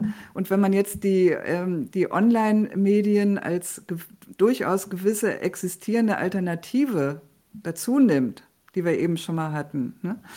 dann merkt man ja, ja, so ganz kann das irgendwie nicht stimmen. Also es ist schon so, dass äh, das, was in den Zeitungen und sei es in der blöden Bildzeitung geschrieben wird, ähm, auch tatsächlich ein Standpunkt ist, der dem Publikum, dem großen Publikum, dem breiten Publikum gefällt, an dem sie was finden dass deswegen die Bildzeitung immer noch die auflagenstärkste Printzeitung ist, wenn auch ihre Auflage massiv zurückgegangen ist. Also da gibt es was anderes noch zu erklären. Äh, wenn es nur so wäre, ähm, ja, das, das, das, ist hier, die, die Zeitungen sind im, im Griff der Monopolbourgeoisie, ähm, dann, dann wäre es gewissermaßen einfach, was dagegen zu stellen. So kann es nicht hinhauen. Ja, das ist auch diese reduktive Sicht, dass alles irgendwie am Ende ja nur durch, durch Geld irgendwie geleitet wird und dass diese ganzen Journalisten und Autoren von irgendwelchen Texten und, äh, weiß ich nicht, Fotografen, die durch die Welt geschickt werden, dass die nicht wirklich überzeugt sind davon, dass sie da eine, eine wichtige Arbeit für die Demokratie auf die Beine stellen, sondern dass sie das eigentlich alles nur für Kohle machen, ähm, ist, äh, ist zu kurz gegriffen. Aber vielleicht noch ein Wort, ein letztes Wort, weil wir das auch gerade schon mal erwähnt hatten. Dann gibt es ja noch uns, diesen Kanal hier zum Beispiel. Ne? Ähm, die neuen Medien, sagt man. Äh, Podcasts, äh, Social Media, irgendwelche Online-Radiosender, ähm, die ja auch ihre Podcast-Plattform und Radioplattform quasi eigentlich sehr unabhängig aufbauen können, teilweise auch gar nicht, finanzi gar nicht finanziert sind. Ähm, sag doch nochmal was zu den politökonomischen Grundlagen, den wirtschaftlichen Grundlagen von diesen. Was ist denn da? Ähm, die Sache. Hast du da was zu sagen oder ist das? Habe ich eigentlich nicht viel zu sagen. Also ich meine, das ist natürlich wirklich ein äh, ungeheurer äh, Vorteil, dass man heute ähm, eben die, die Online-Zeitung ähm, gewissermaßen ohne große Kosten produzieren kann. Und äh, die, äh, die Leser, gut, man hat dann meistens äh, diese blöde Werbung, die da rumspringt, aber die Leser können im Prinzip natürlich auch für sie total angenehm kostenlos Zeitungen lesen. Die ähm, äh, anderen traditionellen äh, Zeitungen mussten dem Angebot ja, ja dann gewissermaßen nacheifern und haben heute auch alle ihre Online-Plattformen. Ähm, wie kulant sie da sind äh, und einen was lesen lassen oder wie sie das hinter irgendwelchen Paywalls äh, verstecken, ist eine andere Frage. Aber jetzt ähm, tatsächlich die alternativen Angebote ähm, Junge Welt hat auch ein Online-Angebot. Ähm, dann die Nachdenkseiten, die äh, Telepolis, Overton und so weiter. Ähm, das ist natürlich wirklich eine, in dem Sinn jetzt ein neues Angebot, genauso wie hier YouTube mit dieser Art von Sendung. Ähm, das aufzubauen, zu nutzen ähm, ja, kann ich nur empfehlen auf der einen Seite. Und auf der anderen Seite, ähm, wie gesagt, dass es äh, ähm, nicht so ohne weiteres für passend gehalten wird, dass es es dann zu tun kriegt, auch mit einer, ähm, gerade wenn es erfolgreich ist, ähm, mit einer gewissen Gegnerschaft äh, und, und dem Versuch, das wieder aus der Welt zu schaffen oder zu zähmen, ne? ähm, ja, ist die andere Sache. Ja, und ich meine, man sieht ja auch abgesehen davon, dass wenn man äh dass, dass es dann ja auch schon sehr auf die Inhalte ankommt. Also, was ich ja ganz interessant finde, ist, dass es da sehr auf die Inhalte ankommt, ähm, wenn es darum geht, Reichweite zu erlangen. Das ist natürlich dann für Kanäle, die sich genau auf diese Welle der, des demokratischen, äh, der demokratischen Staatsräson irgendwie einpegeln, äh, relativ schnell auch einfach an Millionen von Viewern kommen. Und äh, ja, zweieinhalb Jahre 99 zu 1 äh, bei, ja, jetzt vielleicht so 10.000 insgesamt, wenn man noch die Audioplattform nimmt. Ähm, das, das ist definitiv dann auch den Inhalten geschuldet und da muss man dann auch noch drüber reden, was, ja, was das eigentlich über das Publikum sagt. Aber das ist schon wieder ein Punkt weiter vorgegriffen. Deswegen machen wir jetzt erstmal den nächsten Punkt und reden ein bisschen über die Funktion der Presse und der Medien. Also was, was, was leisten die eigentlich? Was bringen die eigentlich? Darüber haben wir jetzt noch nicht so richtig geredet. Da gibt es immer, das habe ich ganz am Anfang schon erwähnt, da gibt es immer so zwei Abteilungen, die einem einfallen. Das hast du auch schon eigentlich debunked. Aber trotzdem nochmal, es gibt das Informieren auf der einen Seite und es gibt die Kontrollfunktion auf der anderen Seite. Das heißt, das Aufdecken von unrechtmäßigen Verhalten äh, in Staat und auch in Volk. Vor allem äh, so moralische Verfehlungen im Volk und so. Hier, weiß ich nicht, letzte Generation, die wird jetzt angegriffen, vorher waren es die Querdenker und so weiter. Ähm, da wird dann ja auch aufgedeckt, dass da irgendwie Geld geflossen ist bei den Querdenkern und so weiter und so fort. Das machen die Medien. Ja, wie sieht es damit aus? Was leisten die Medien eigentlich in dieser Demokratie? Oder was sollen sie leisten? Ja, hast völlig recht. Information und Kontrolle, das sind äh, genau die offiziellen Mitteilungen zur Funktion der Presse, die in der, von der Bundeszentrale oder den Sovi-Büchern und so weiter da genannt werden. Ne? Ähm, die Medien sollen uns alle mit Informationen versorgen, damit wir uns eine informierte, freie Meinung bilden können. Und dann sollen sie auch Kontrollfunktionen ausüben gegenüber der Wirtschaft, gegenüber Politikern, in Blick auf Korruption aber auch ganz allgemein äh, im Bezug auf die Güte und Effizienz der Entscheidungen und so weiter und so weiter. Also wenn wir da jetzt mal anfangen mit Information, ist festzuhalten, in der Tat, natürlich wird informiert und natürlich werden die Menschen heute viel mehr über ähm, alle möglichen Sachen ins Bild gesetzt, als es in früheren Zeiten ohne die sogenannten Massenmedien der Fall war. Über das auf und Ab der Wirtschaft, über andere Länder, über das, was in diesen Ländern passiert, über Regierungsvorhaben, die Reisen der Regierungsmitglieder, über Kriege mit und ohne deutsche Beteiligung und so weiter und so fort. Ihr kennt das alles. Also zu dieser Informationsfunktion möchte ich als erstes mal festhalten, dass die Bevölkerung in der Demokratie tatsächlich politisch informiert sein soll darüber, was die anstehenden nationalen Vorhaben und Entscheidungen sind. Es ist, glaube ich, echt eine falsche Vorstellung, ähm, zu meinen, dass die Presse die Bürger einfach nur ablenken soll. Das ist ja meistens die Kritik an Boulevardzeitungen. Nur Titten, Fußball, Verbrechen und so weiter. Das Gegenteil ist der Fall. Also die Bürger und Bürgerinnen sollen sich ernsthaft für die Anliegen des Staats interessieren. Die sollen bei Wahlen dann ja auch wirklich das politische Personal auswählen. Und das ähm, sollen sie am Maßstab auswählen, dass es für die anstehenden Ziele am effektivsten ähm, erscheint, am geeignetsten ist. Also dafür müssen sie ja tatsächlich, sollen sie was mitkriegen. Äh, die Medien, nennt man die ja auch, sind also die Mittler ähm, dafür und haben die Aufgabe, die Mitglieder dieser Gesellschaft in den wirklich in den relevanten Fragen auf Stand zu halten, sie auch mit den ganzen nötigen Neuerungen, den Wendungen in der Innen- und Außenpolitik bekannt zu machen. Und ähm, das machen sie aus ihrer Sicht ganz natürlich vom Standpunkt der nationalen Interessen aus. Also wenn wir in den Folgen des real existierenden Wahnsinns festgestellt haben, dass sich in die Information, die pure Faktenebene, bereits der nationale Standpunkt reingemischt hat, ist das insofern wirklich kein Wunder. Die, so erfüllen die Medien in einem erfolgreichen kapitalistischen Land eben ihre Informationsaufgabe. Äh, Auf diese Art und Weise berichten sie eben hauptmäßig über das Regieren und dessen Schwierigkeiten. Das ist einfach ihre wie selbstverständliche Sicht auf die Welt. Die Politiker stehen ähm, nach dieser Sicht immer vor Problemen, die sie lösen müssen, ob das jetzt im Innern so ist oder auf dem ganzen Globus. Und genau diese Art, die Fakten zu beschreiben, ist die zentrale ideologische Vorstellung, die von der Herrschaft über einen nationalen Kapitalstandort vermittelt wird. In dieser Vorstellung ist Herrschaft, Regieren, ein einziges Problem lösen. Oder sowas wie, jetzt sagen die Politiker ja selber gerne so, Verantwortung ausüben.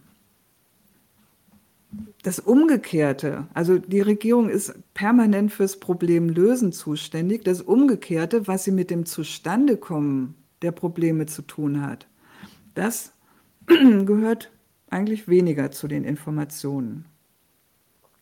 Nehmen wir ein Beispiel. Kinder- und Altersarmut. Das sind beides Folgen der Regelungen der Agenda 2010, der Neuregulierung des deutschen Arbeitsmarkts und dem damit geschaffenen Niedriglohnsektor. Wenn man die wesentliche Rolle der Politik aber rauslässt, dann steht die Sache natürlich auf dem Kopf. Die Regierenden sind dann immer die einzigen Hoffnungsträger, die das noch Schlimmere verhindern müssen. Eben die jetzt kommende Kinder- und Altersarmut als Konsequenz der prekären Beschäftigung und der ganzen Niedriglöhne, die es hier gibt.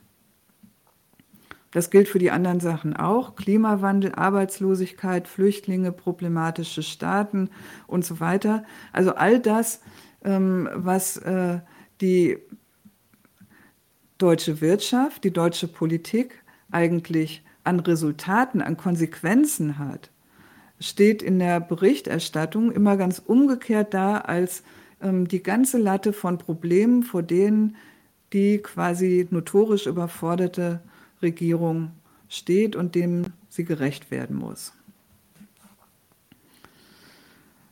Das ist eigentlich der grundsätzliche Standpunkt der politischen Presse und auf diese Art und Weise kommt eben die, die nationale Brille, die in den einzelnen Folgen des real existierenden Wahnsinns da festgestellt worden, immer zustande. Interessant äh, in dem Zusammenhang sind vielleicht noch die geistigen Wenden, die in einem Land vollzogen werden müssen. Also denken wir mal an sowas wie 2015. Da wurde ja wegen der Flüchtlinge, die hier nach Deutschland ähm, massenhaft geströmt sind, die Willkommenskultur ausgerufen. Und ähm, es war eine wirklich nicht zu verachtende Leistung der Bildzeitung damals, dass sie sich von ihrem bis dahin ähm, ja ziemlich ausländerfeindlichen ähm, Standpunkt in 0, gar nichts gelöst hat und der Willkommenskultur in großen Ausgaben das Wort geredet hat. Damals galt es also, dem Volk klarzumachen, so, das ist jetzt so, wir können das. Ne? Ähm, jetzt muss die Aufnahme dieser äh, über eine Million Flüchtlinge auch klappen, das muss funktionieren. Dafür darf nicht mehr der alte Standpunkt ähm, hier weiter publiziert werden. Und da hat sich die deutsche Presse inklusive Bildzeitung also wirklich massiv dran gehalten und dabei mitgemacht. Und dann wieder Ende 2015, vielleicht erinnert ihr euch, die Silvesternacht von Köln. Ähm, eine Pressekampagne äh, über Vorkommnisse auf der Kölner Domplatte, ähm, die von einigen ähm, Ereignissen zu einer richtigen Kampagne gegen die ähm, arabischen jungen Männer und ihre ähm, unangenehmen Eigenschaften aufgeblasen wurden und damit eigentlich gewissermaßen ähm, eine ähm, kleine Selbstkorrektur dieser ja, Willkommenskultur. Wir äh, sind für euch da, wir nehmen euch hier alle auf. Aber jetzt mit der Korrektur, dann müsst ihr euch aber auch anständig verhalten, sonst habt ihr da keinen Anspruch drauf, kein Recht drauf und so weiter. Ähm, das müssen wir schon verlangen können. Diese Korrektur wurde da in der Presse als ähm, regelrechte Kampagne durchgezogen und insofern eine, wieder eine Wende gegenüber der Restpolitik durchgezogen. Also das war, ähm, wenn man es auch so nimmt, äh, zwischen der Presse und der Politik eine ziemlich interessante Dynamik. Ähm, auf der einen Seite ähm, hat die deutsche Presse Angela Merkel den Gefallen getan, die Willkommenskultur mitzupropagieren. Und auf der anderen Seite wurde dann aber auch durch die Presse diese Silvesternachtkampagne ähm, losgetreten, die dann zu den Konsequenzen geführt hat. Ja, man muss die aber auch äh, genauer durchsortieren, man muss äh, gucken, ähm, was für Leute das sind. Ähm, die müssen sich an die rechtsstaatlichen Gepflogenheiten hier halten. Im Endeffekt dieser Kampagne, die mordsmäßig aufgeblasen wurde und auf die dann die Politiker wieder aufgesprungen sind und wieder zurück und so weiter, war ja, das wird dann ein Jahr später in solch kleinen Artikeln festgehalten, ähm, insgesamt irgendwie sechs Verurteilungen und, äh, äh, und sonst alles ähm, gewissermaßen eingestellt. Ne? Also da merkt man dann auch, naja, dann hat die Kampagne ihren Dienst getan und wird jetzt wieder zurückbeordert. Also ich halte nochmal fest, äh, ähm, die ganz elementare Leistung der Journalisten ist es, die nationalen Themen als eine Ansammlung von Problemen und Krisen darzustellen, die im Grunde genommen nur durch gutes Regieren ins Lot zu bringen sind. Das ist wirklich eine äh, zentrale Ideologie, die an den einzelnen Maßnahmen dann immer konkretisiert und dadurch auch immer wieder bekräftigt wird. Und Resultat davon ist eine ähm, ja, durch und durch staatsaffirmative Politisierung des Publikums. Vielleicht kann ich an dieser äh, Stelle auf eine Nachfrage auch eingehen, die es gegeben hat. Ähm, da wurde gefragt nach dem Unterschied von Lügen, Lügenpresse gibt es ja auch als Vorwurf, und Ideologie.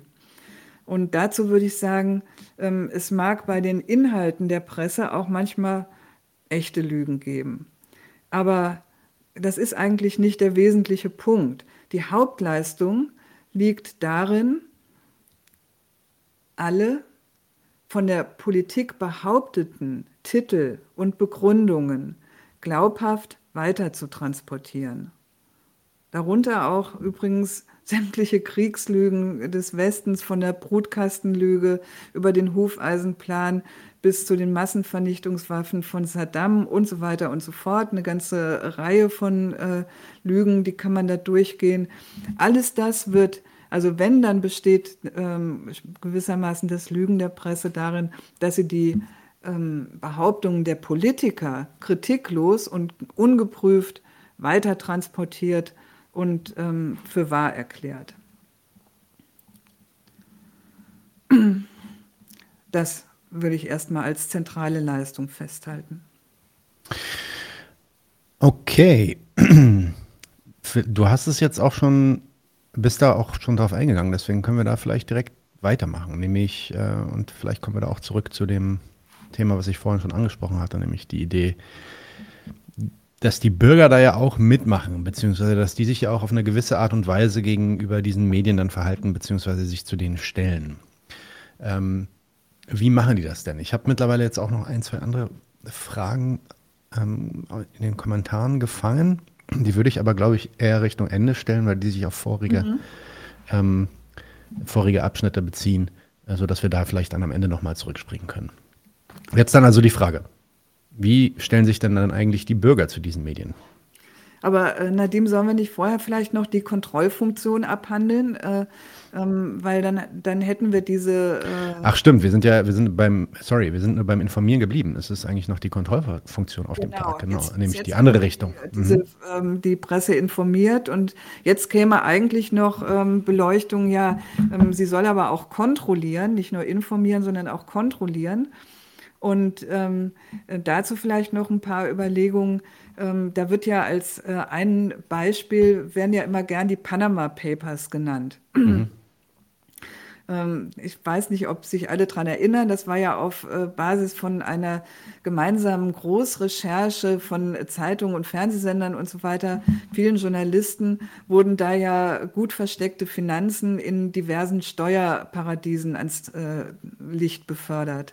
Ähm, übrigens auch, äh, dass ähm, der, inzwischen gilt er ja gewissermaßen als Lichtgestalt, der ukrainische Präsident Zelensky, ähm, dass der mehrere Millionen auf westlichen Konten oder in sonstigen Steueroasen liegen hatte, das kam bei der Gelegenheit auch ans Tageslicht. Ne? Ähm, davon mal abgesehen und auch davon mal abgesehen, dass äh, Interesse und äh, und Möglichkeit dieser Aufklärungsaktion vermutlich stark ähm, dadurch begünstigt wurde, äh, beispielsweise mit geheimdienstlichen Informationen, dass die USA die Konkurrenz dieser Steueroasen, die damals durchleuchtet wurden, Panama und, äh, und sonst wo, die waren die ziemlich leid und wollten die Finanzströme lieber in ihre eigenen Steueroasen ähm, umleiten. Also, und dafür haben sie eigentlich die Presse und ihre Investigativjournalisten eher benutzt als sonst was. Aber davon sehen wir alles mal ab. Das gilt als gelungenes Beispiel für die Kontrollfunktion der Presse. Und da kann man äh, ja vielleicht noch mal fragen, was ist denn da eigentlich äh, ans Tageslicht gekommen? Was ist das für eine Art von Kontrolle, die mit Korruption ähm, ins Visier genommen wird? Äh, Korruption heißt ja immerhin, dass ähm, für Regierungsvorhaben bestimmte Gelder auf private Konten abgezweigt werden und dass oder und oder dass irgendwelche Entscheidungen mit ähm, Bestechungsgeldern ähm, sozusagen durchgekriegt wurden. Also Entscheider wurden dazu gebracht, Aufträge gewissermaßen sachfremd an Unternehmen statt Wettbewerber zu vergeben. Der Maßstab dabei ist immer das irgendwie beschädigte Staatsinteresse. Und das ist jetzt eigentlich zu schützen. Das ist die Aufgabe bei der Kontrollfunktion der vierten Gewalt, eben neben Parlament und Justiz. Und äh, das wird dann aber als wichtig für die Gesellschaft beziehungsweise sogar die Bürger und die Bürgerinnen dargestellt, obwohl man sich natürlich fragen kann, was die eigentlich davon haben. Also was hat denn du und ich, was hat denn irgendwie jeder Bürger davon, wenn jetzt beispielsweise im laufenden Ukraine-Krieg auch wirklich jeder einzelne Euro echt in die Aufrüstung der Armee fließt und äh, in Waffen für die Ukraine, statt auf irgendein blödes privates Konto, das sich einer abgezweigt hat.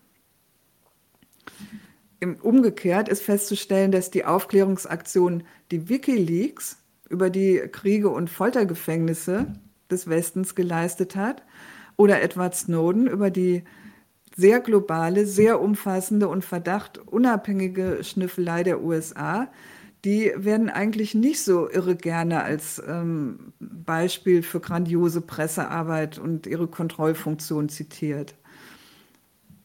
Ja, und dass Edward Snowden dafür nirgends im Westen Asyl gekriegt hat, im pressefreien Westen. Und Wikileaks-Gründer Julian Assange seit 2010 äh, immer härter verfolgt und kaputt gemacht wird, ist auch kein großes Thema in der Mainstream-Presse. Das findet man auch eigentlich immer nur auf den Online-Medien. Ja, auf den Mainstream-Medien klagt man lieber die fehlende Pressefreiheit in China an. Also das wollte ich eigentlich gerne zu dieser Kontrollfunktion ähm, bei den äh, Investigativsachen festgehalten haben. Und dann ähm, als allgemeine Kontrollfunktion ähm, ist es ja der Presse zugestanden, dass sie in ihrem Tagesgeschäft in ähm, wirklich sauber abgetrennten Teilen Das heißt dann Meinung oder Kommentar muss immer extra drüber stehen oder gesagt werden vorher, dass sie da eben werten, kritisieren und so weiter darf. Ja, und äh, tatsächlich in diesen äh, Teilen der politischen Presse wird notorisch kritisiert, dass mal irgendein Journalist, eine Journalistin äh, mit den Entscheidungen der Arbeit der Herrschenden oder Wirtschaftsbosse einfach so rundrum einverstanden wäre, das gibt es wirklich fast nie.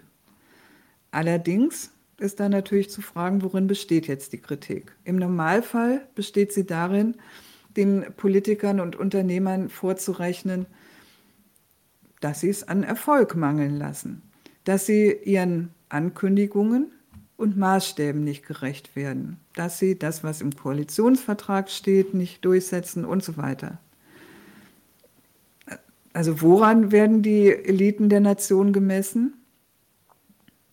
Vielleicht nochmal über diesen Maßstab nachdenken. Die werden nicht, also dass, dass es der Masse der Lohnabhängigen nicht gut geht, dass eine Normalverdienerfamilie kaum noch in Ferien fahren kann, dass, dass man zwar zum Mond fliegen kann, die Sorgen der Leute aber ähm, bezüglich Zeit und Geld immer größer werden und so weiter. So ein Zeug, ne?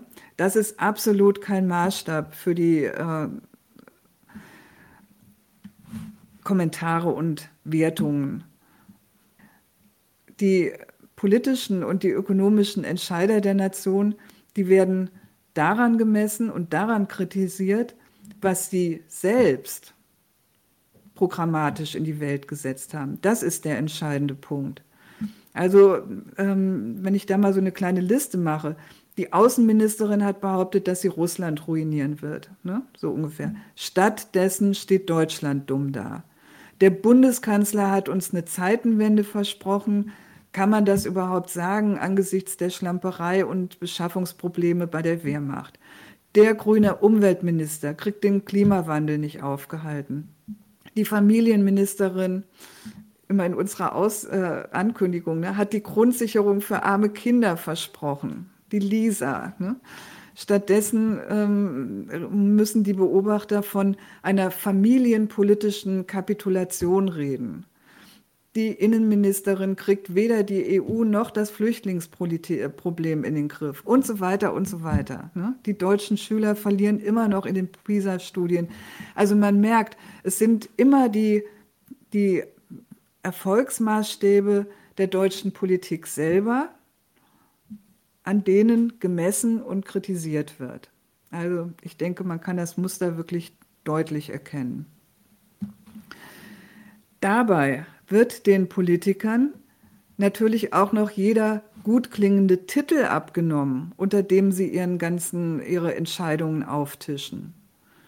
Also im Moment läuft ja sowieso alles unter dem Titel Klimapolitik, weil sich das für die Fridays-Generation der Jungwelle einfach klasse anhören soll.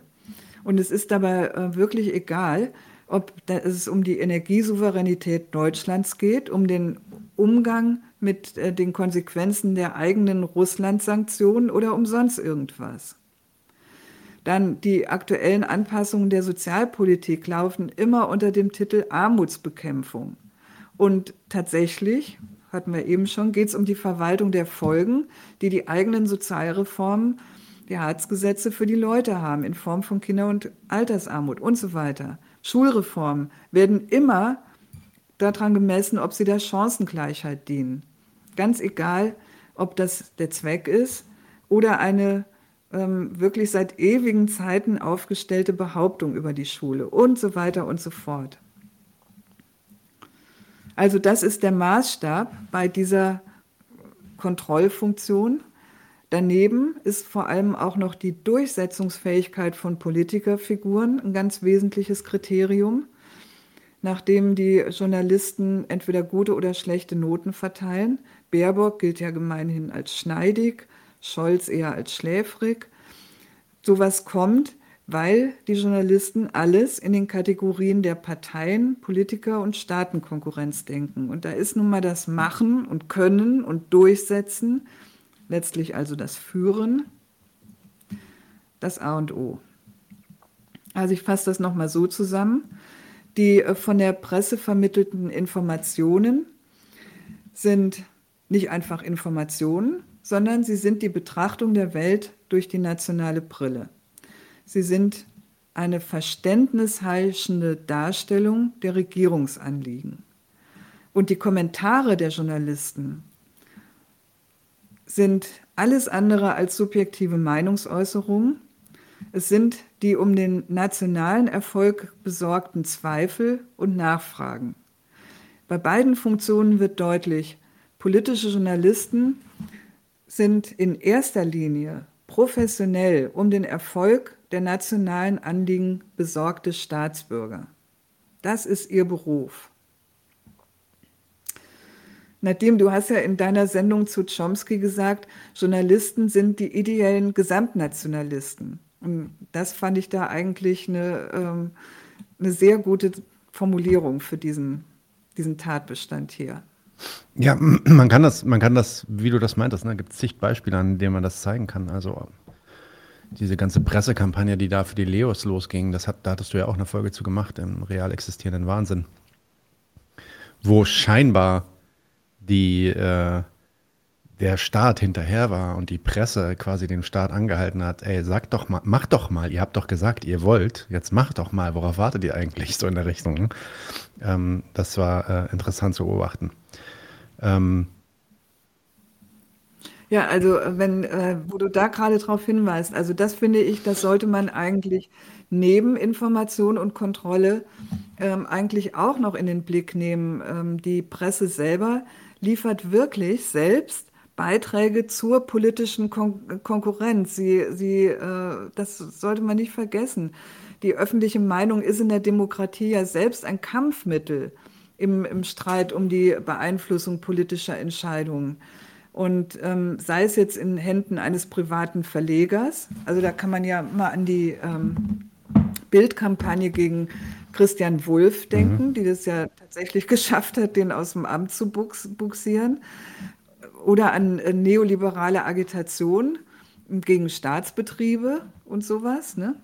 Ähm, aber man kann eben auch an diese äh, fordernd auftretende Pressekampagne im öffentlich-rechtlichen äh, für mehr Waffenlieferungen mhm. und ein äh, schnelleres äh, Agieren der Regierung denken. Und es gibt ja auch wirklich direkte Übergänge zwischen den Medien und der Macht. Also jetzt muss man auch mal äh, in die anderen Länder gucken. Berlusconi, ja. ne, mit als Medienmogul äh, sich die Macht er, erstritten. Babisch in äh, Tschechien, der Rupert Murdoch mit seinem Presseimperium hat sowohl ähm, in Großbritannien für den Brexit massiv agitiert, wie in den USA äh, für den Trump. Hier in Deutschland sind es auch, finde ich, ganz interessante Übergänge, wenn ähm, äh, ehemalige ähm, Nachrichtensprecher oder Journalisten ähm, dann zu den Politikern wechseln. Ne? Also Steffen Seibert wird der Pressesprecher von Angela Merkel oder Michael Stempfle ist jetzt der von Pistorius geworden. Ähm, das sind ja durchaus auch Verbindungen. Und Vielleicht könnten wir an dieser Stelle auch noch auf die eine Nachfrage eingehen. Genau, das wollte ich gerade ja. machen. Lass mich die doch einfach vorlesen, weil die, die, genau. ja, die geht auf diesen Punkt ein und kritisiert ihn, glaube ich, so ein bisschen. Ne? Also die Idee ist, ich lese es einfach vor. Mhm. Die Person sagt, was mir nicht einleuchtet, ist die Behauptung, dass die Presse Politik gemacht hätte. Äh, woran soll man da genau denken, dass Scholz und Co. sich in den höchsten Fragen von Krieg und Frieden wirklich von schlechter Presse beeindrucken lassen? Ist das nicht sogar ziemlich verharmlosend? Genau. Also ähm, ich denke, äh, dass, ähm, dass diese Kritik eigentlich selber von, ein bisschen von einer falschen Vorstellung ausgeht.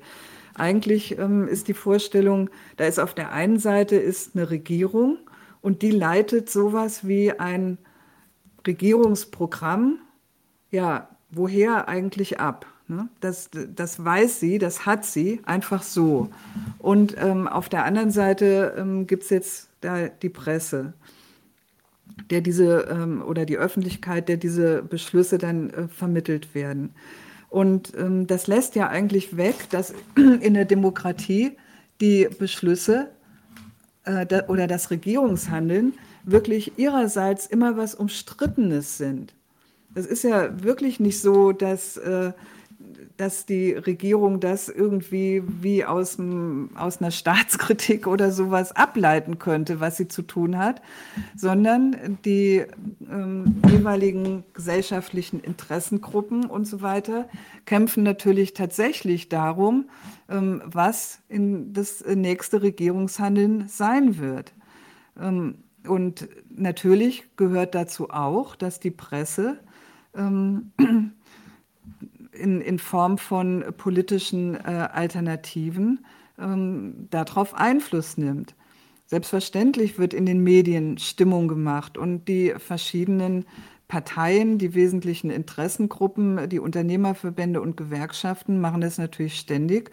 Und ähm, es macht äh, natürlich auch was aus, in welchem Medium ähm, in welcher Zeitung, bei welchem äh, Journalisten im öffentlich-rechtlichen und so weiter, sie da Gehör kriegen und, ähm, und ihre Stimme sozusagen weiter transportiert wird. Also das äh, ähm, wollte ich erst mal sagen. Ähm, die, die Vorstellung, dass das Regierungshandeln einfach ähm, quasi im stillen Kämmerlein ähm, eines äh, Kabinettsbeschlusses oder sowas ähm, ohne, ähm, eine, ohne Rückgriff auf äh, die ganzen Interessenvertretungen der Gesellschaft passiert, ähm, die ist so einfach nicht haltbar. Punkt erstmal.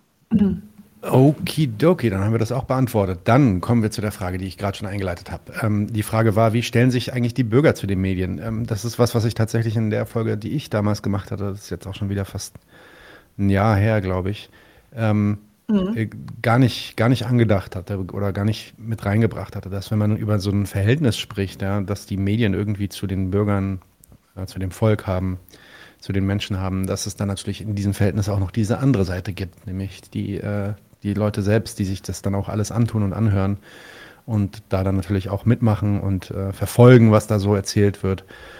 Also was kann man dazu sagen? Wie, wie sehen die Bürger diese Medien und was sind die für sie?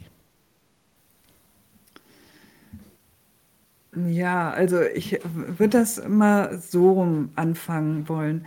Also ähm, es ist völlig richtig, man muss jetzt äh, unbedingt auch noch den Blick auf das Publikum werfen, ähm, weil sonst die Frage, warum die Journalisten eigentlich so unangefochten in dieser Art und Weise berichten und kommentieren können, auf ewigen Rätsel bleibt. Mhm. Aber ähm, bevor, bevor ich jetzt was äh, dazu sage, Also gut, man kann äh, als erstes festhalten, das Publikum, die große Menge der Bevölkerung, die nimmt den Fernsehnachrichten und der Bildzeitung, also trotz der am Anfang zitierten äh, Umfragen, die ähm, immerhin ihre Berichte ab, auch wenn ein gewisser Teil da inzwischen skeptisch ist. Und ja, Frage, wie kommt das? Die Antwort liegt meines Erachtens nach darin, dass man äh, feststellen kann, die Konsumenten der Nachrichten, die sind ihrerseits genauso staatsloyal und genauso nationalistisch wie die Journalisten. Die, die sind eben um den Erfolg des eigenen Staats besorgt, weil sie die Leistungen dieses Staats für ihr Leben in der alltäglichen kapitalistischen Konkurrenz brauchen. Insbesondere brauchen sie die des Rechts- und Sozialstaats. Zur Veranschaulichung, die Leute sind beispielsweise Konsumenten und da benötigen sie Vertragsschutz, Verbraucherzentrale, eventuell Gerichte. Sie sind Mieter, brauchen das Mietrecht. Sie wollen sich qualifizieren. Da brauchen Sie Schulen, Berufsschulen, Unis. Sie arbeiten, brauchen Unfallschutz, Krankenversicherungen, Krankenhäuser und so weiter und so fort. Also insgesamt, dafür sollte das jetzt stehen, sowohl die rechtlichen Regelungen wie die materiellen Leistungen des Staats. Klammer auf, warum das alles so ist, dass da Staats auch keine unerhebliche ist. Das spielt jetzt erstmal keine Rolle. Das ist ja gewissermaßen erstmal abgehakt. Die Welt, das sieht so aus, jedenfalls, die Welt ist nun mal da und will bewältigt werden. Das ist der Standpunkt. Und auf dieser Basis, weil die Leute den Staat brauchen, wollen sie ihn. Und zwar als erfolgreichen, als funktionierenden Staat. Das ist jetzt sowas wie eine Kurzbeschreibung davon, warum sie eigentlich prinzipiell staatsloyal sind. Die Gegner dieser Verhältnisse bedauern das als Fehler und reden dagegen an. Die Medien, die leben genau von diesem Fehler, nämlich dem Vertrauen der Leute auf Vaterstaat. Wichtig ist daran jetzt, dass eben beide, beide Parteien, die Medien wie das Publikum, die Vorstellung teilen, dass es die Aufgabe von der Regierung ist, dieses Land gut zu regieren. Das teilen sie, auch wenn sich jede der beiden Seiten da durchaus was anderes drunter vorstellt. Eine alleinerziehende Hartz-IV-Bezieherin hat vermutlich durchaus einen etwas anders gearteten Staatsidealismus als Ingo Zamperoni. Und es ist auch sicher was dran, dass die Medien das Informationsbedürfnis der Leute benutzen, um denen die jeweils aktuellen staatlichen Vorhaben nahezubringen, unterzujubeln. Aber dafür gibt es eben eine Grundlage, einen Grundkonsens. Sonst funktioniert das nicht. Und dieser Grundkonsens, ich nenne den mal den gemeinsamen Nationalismus von Presse und Bürgern, der ist das die feste Basis für das Vertrauensverhältnis der Leute zur Presse.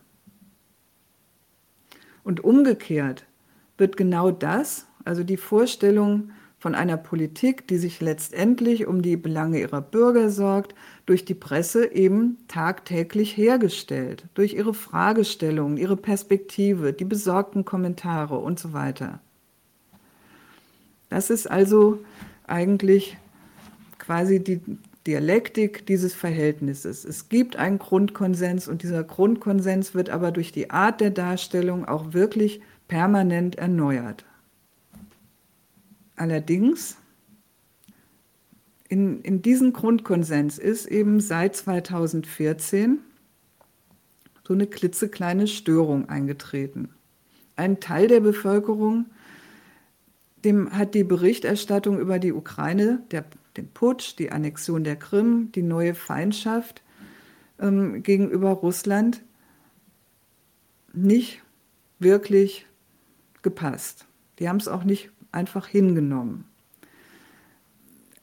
Ich weiß gar nicht, ob man das so richtig bestimmen kann, was damals der Grund dafür war. Ob das eher ähm, ja, die vielen Russlanddeutschen waren, die sich da aufgeregt haben über diese Denunzierung ihrer alten Heimat ob das die ähm, Leute waren, die den Zweiten Weltkrieg noch miterlebt haben und Angst hatten vor einer neuerlichen Russlandfeindschaft, ob das eher die Leute aus der Ex-DDR waren, die ein anderes Verhältnis zu Russen und Russland haben.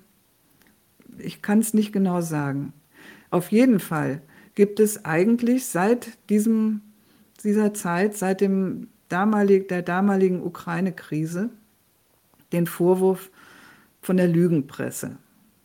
Und der hat sich dann mit dem Auftreten der sogenannten Querdenker und der Berichterstattung über sie, also dann stand ja in der Presse, ja, das sind viele Rechte, viele Nazis, viele Impfverweigerer und so, und die haben sich ungerecht behandelt gefühlt, hat er sich verfestigt.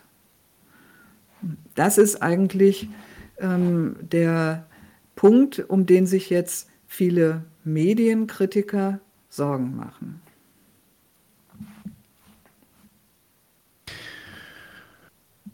Ich überlege gerade, ob ich diese Frage jetzt mit einbringe. Nein, ich glaube nicht. Okay, also dann ähm, sind wir eigentlich auch langsam am Ende. Ein großer Teil, den wir jetzt noch besprechen wollten, sind genau, ja, vielleicht die, die, ich sag mal, die akademischeren oder wissenschaftlicheren Medienkritiker, die so unterwegs sind.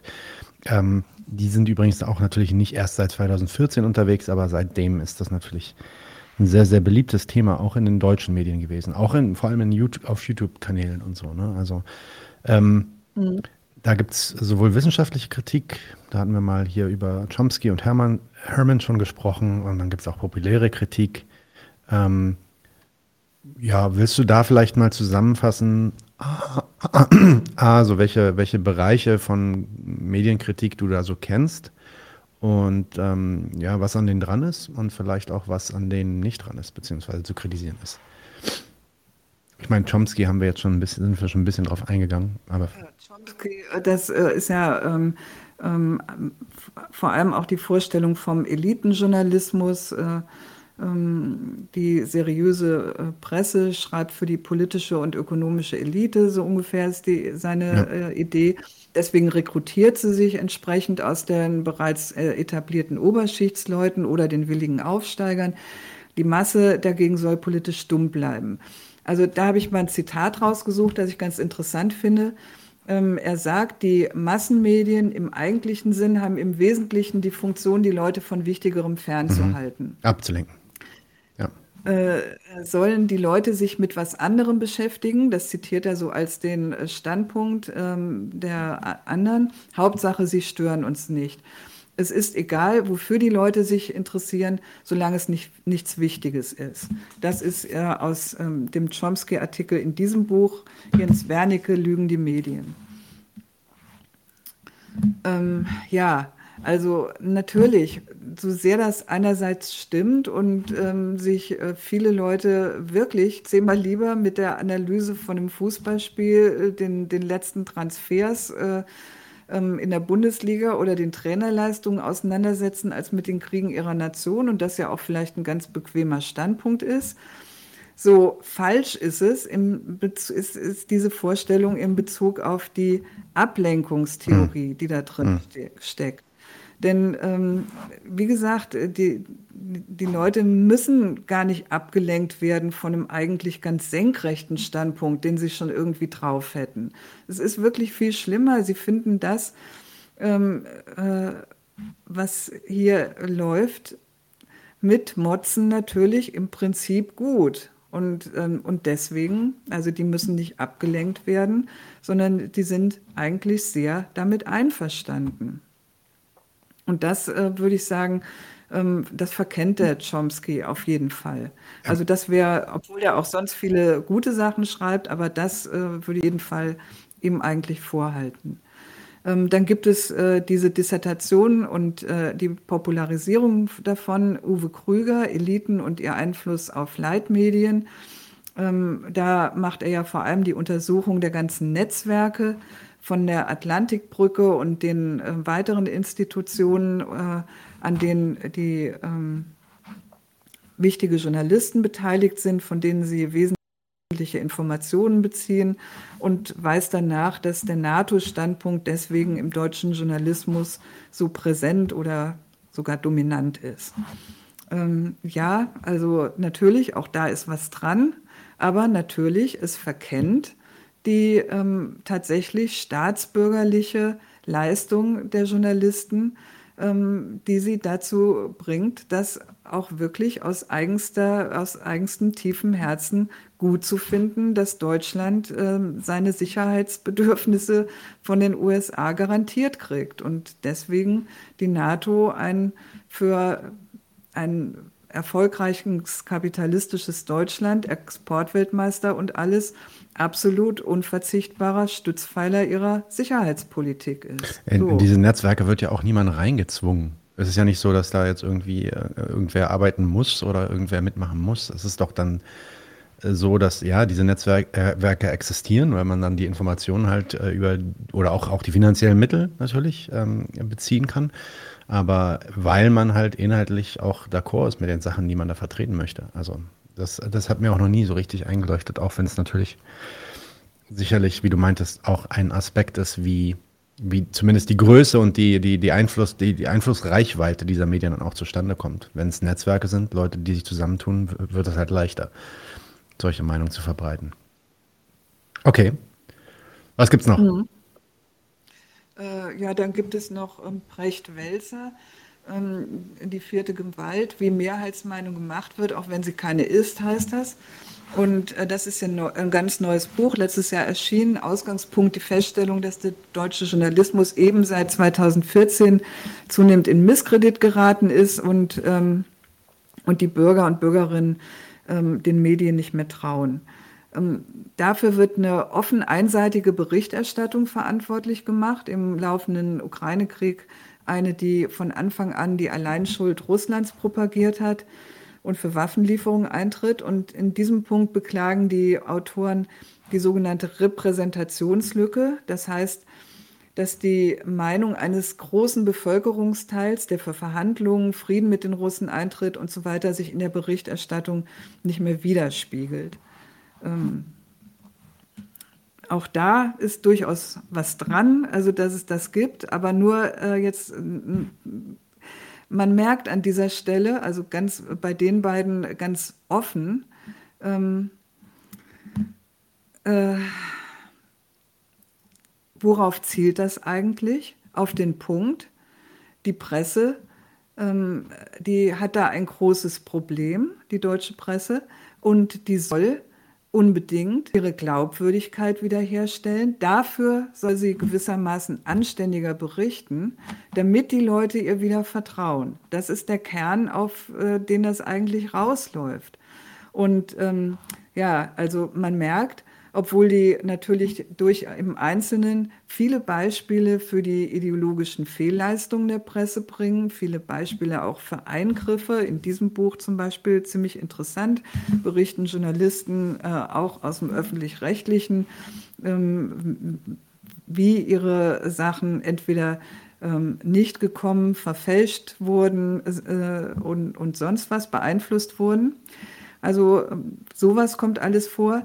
Aber insgesamt kommt bei ähm, diesen Medienkritikern eigentlich überhaupt keine ähm, Kritik derart zustande, was so ein Informationsübermittlungsapparat in einem kapitalistischen Staatswesen eigentlich ist, sondern sie stehen eigentlich alle auf dem Standpunkt, ähm, glaubwürdige Presse soll sein. Da sind Defizite festzustellen und damit das nicht mehr der Fall ist, damit die Leute den Medien wieder vertrauen, muss die Presse was tun. Und ähm, also in, insofern ähm, dieser, worüber wir vorhin gesprochen haben, dieser tiefere Konsens zwischen dem Publikum und den ähm, Journalisten, ähm, der kommt da insofern, ja, der wird einfach gar nicht berücksichtigt. So weit reichen die wirklich nicht ist fast wie die fünfte Gewalt, die über den Medien noch drüber steht und denen dann sagt, wie die dann eigentlich ihre Arbeit zu tun hätten, gemäß ihrer eigenen ähm, äh, Ansprüche. Aber ja, das äh, nochmal als Gag, wenn ich den Precht höre, fällt mir sonst auch nicht besonders viel. Sie sind, sind wirklich selber einfach äh, ähm, ja, gute Journalisten, die ja, den so. Journalismus in Deutschland wieder auf ein äh, besseres Niveau heben wollen. Genau. Und dann ähm, gibt es noch ein, ja, einen, einen, einen vierten Bereich, der dann halt auch so ein bisschen in die Richtung, wir hatten gerade über die Netzwerke gesprochen und so, aber das geht dann schon genauer so ins Psychologische. Da werden Meinungen wirklich manipuliert. Und da würde ich auch direkt mal dann die Frage von Stummer Zwang hier mit aufnehmen. Der hat dann vorhin nämlich gefragt, kann man noch was zur Manipulation sagen? Also auf Seiten der Leser werden die irregeführt von den Medien. Ja, da gibt es eine, richtige Kritik ähm, was hat es denn damit auf sich und wie ordnest du die ein? Ja, also ähm, äh, stimmt, ein Teil der Medienkritik ähm, erhebt den Vorwurf der Manipulation, ähm, oft auch vermischt mit äh, psychologischen, sozialpsychologischen Theorien, ähm, Angst als Mittel und sowas, aber auch wirklich bewusste Täuschung und so. Ne? Ähm, also ich würde dazu sagen, ähm, Manipulation ähm, das mag das Ideal von Journalisten sein.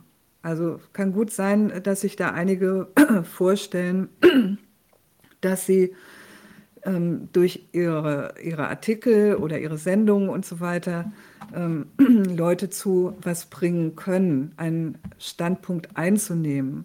Und äh, natürlich äh, ähm, jetzt in, im Fall des Ukraine-Kriegs äh, wurde ja auch offen ausgesprochen, äh, dass die Zustimmung ähm, zum Ukraine-Krieg ein Mittel der Regierung ist und bleiben soll und dass es Befürchtungen gibt, dass die ähm, Zuschauer oder die Bürger kriegsmüde werden und die Presse ähm, sich aufgerufen gesehen hat, dagegen was zu tun. Ist ja auch kein Wunder, dass dann immer in allen möglichen Abständen äh, einem schlimmste Bilder aus der Ukraine serviert werden, damit man da nicht nachlässt in seiner Gegnerschaft gegen Russland und so weiter. Ne?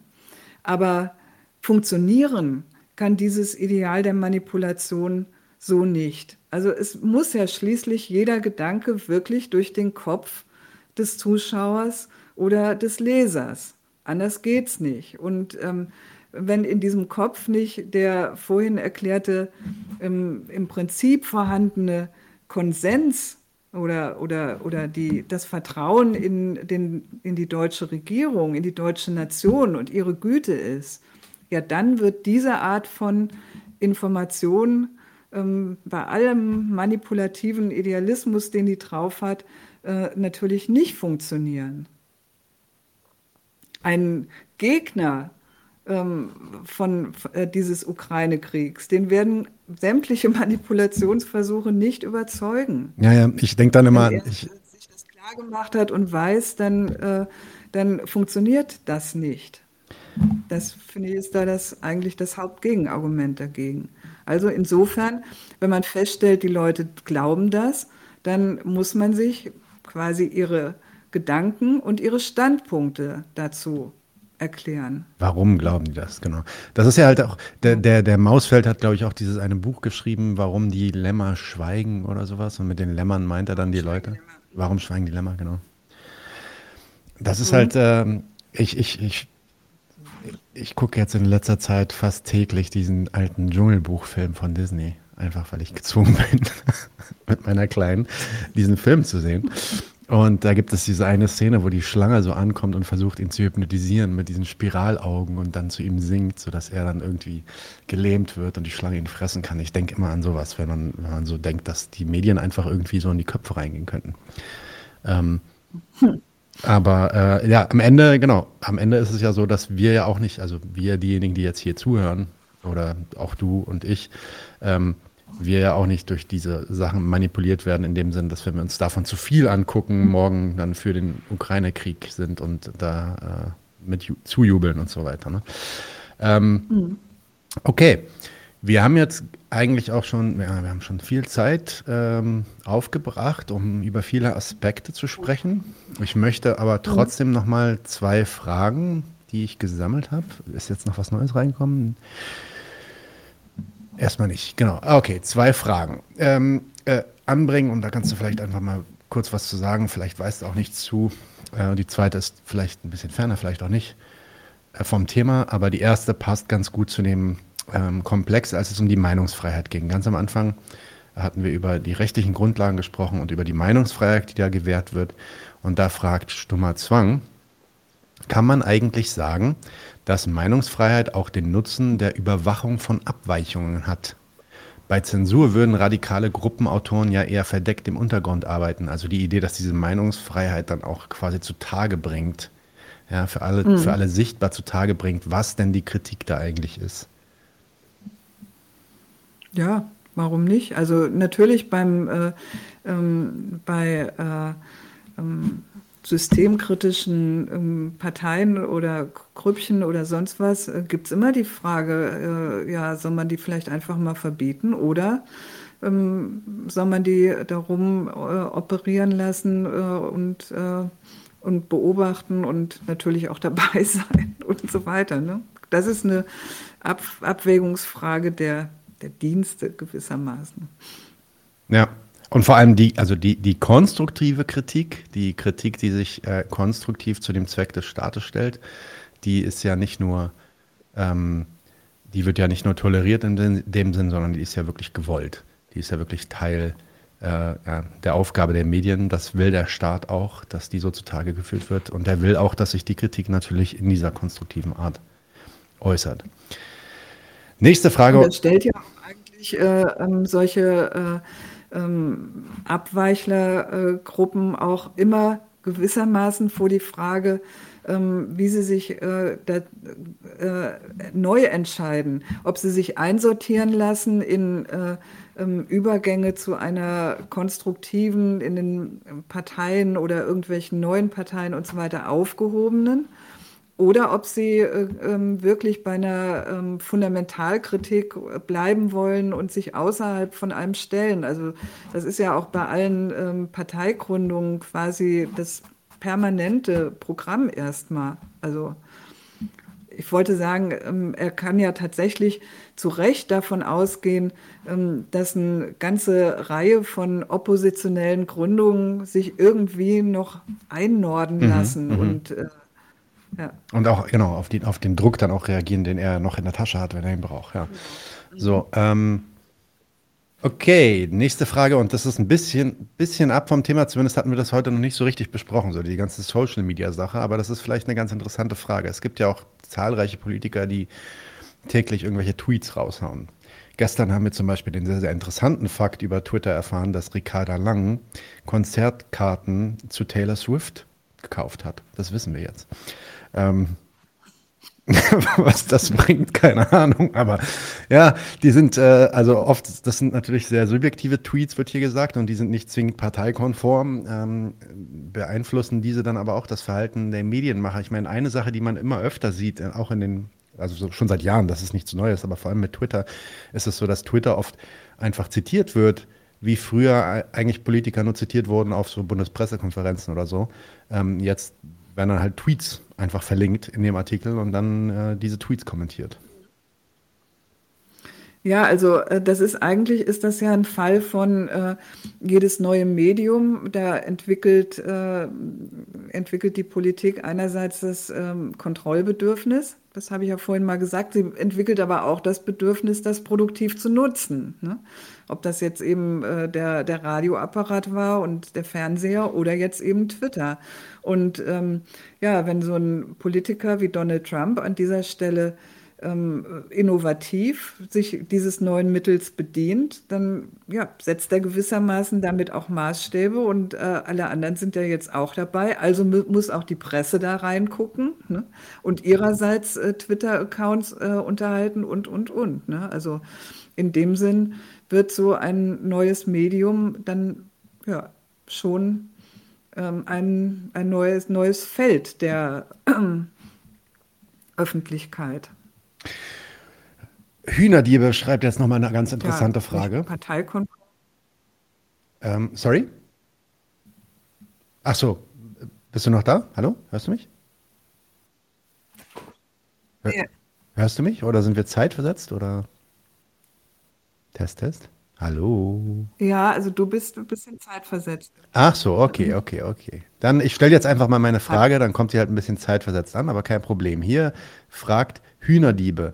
Wie siehst du denn eigentlich Produkte der Kulturindustrie innerhalb dieser Verhältnisse an? Also jetzt, weiß ich nicht, Hollywood und, und Filme und Serien und Dschungelbuch von Disney und so. Ja, also wir haben ja jetzt eigentlich nur über die politische Presse gesprochen, ne? Und äh, ähm, ja, über die Kulturindustrie und was die eigentlich für einen Einfluss auch auf äh, das ähm, ja, die Vorstellung, das Weltbild und so weiter der Leute hat. Das wäre wirklich nochmal ein ganz, ganz eigenes äh, ähm, Ding, das zu betrachten. Und übrigens auch ein ganz wichtiges. Also ich bin überzeugt davon, dass die, ähm, äh, die ganzen Filme, äh, die US-Filme, ähm, die Vorstellung von Leuten, also vor allem diese gut-böse Vorstellung, ähm, es gibt immer zwingend äh, im Prinzip die äh, diejenigen, die gut sind und Recht haben und sich irgendwie durchsetzen, egal wie ähm, brutal auch, wie viel Brutalität dafür auch nötig ist und so weiter, dass die natürlich äh, ähm, eigentlich die Gedankenwelt der Leute ungeheuer beeinflussen. Ganz klar. Also wenn, wenn man sich das so überlegt, ähm, ja, zu, zu dem, wie jetzt beispielsweise der Ukraine-Krieg beurteilt wird, ne, als ein Kampf von ähm, gut, freier Westen, eine kleine demokratische Ukraine gegen böse, ne, ähm, ja, das, das, ist ja in dem Sinn nur eine Neuauflage der äh, ungefähr 20.000 äh, Hollywood-Schinken, die jeder schon intus hat. Ne? Also insofern, äh, die äh, haben was miteinander zu tun, die befruchten sich mit Sicherheit wechselweise, aber man müsste, ähm, also es wäre ein eigenes ähm, Untersuchungsfeld, äh, dem mal genauer nachzugehen. Mhm. Finde ich auch wirklich äußerst interessant. Auch die, äh, die Romane, die es schon über den Dritten Weltkrieg gibt, die Szenarien dafür und so weiter.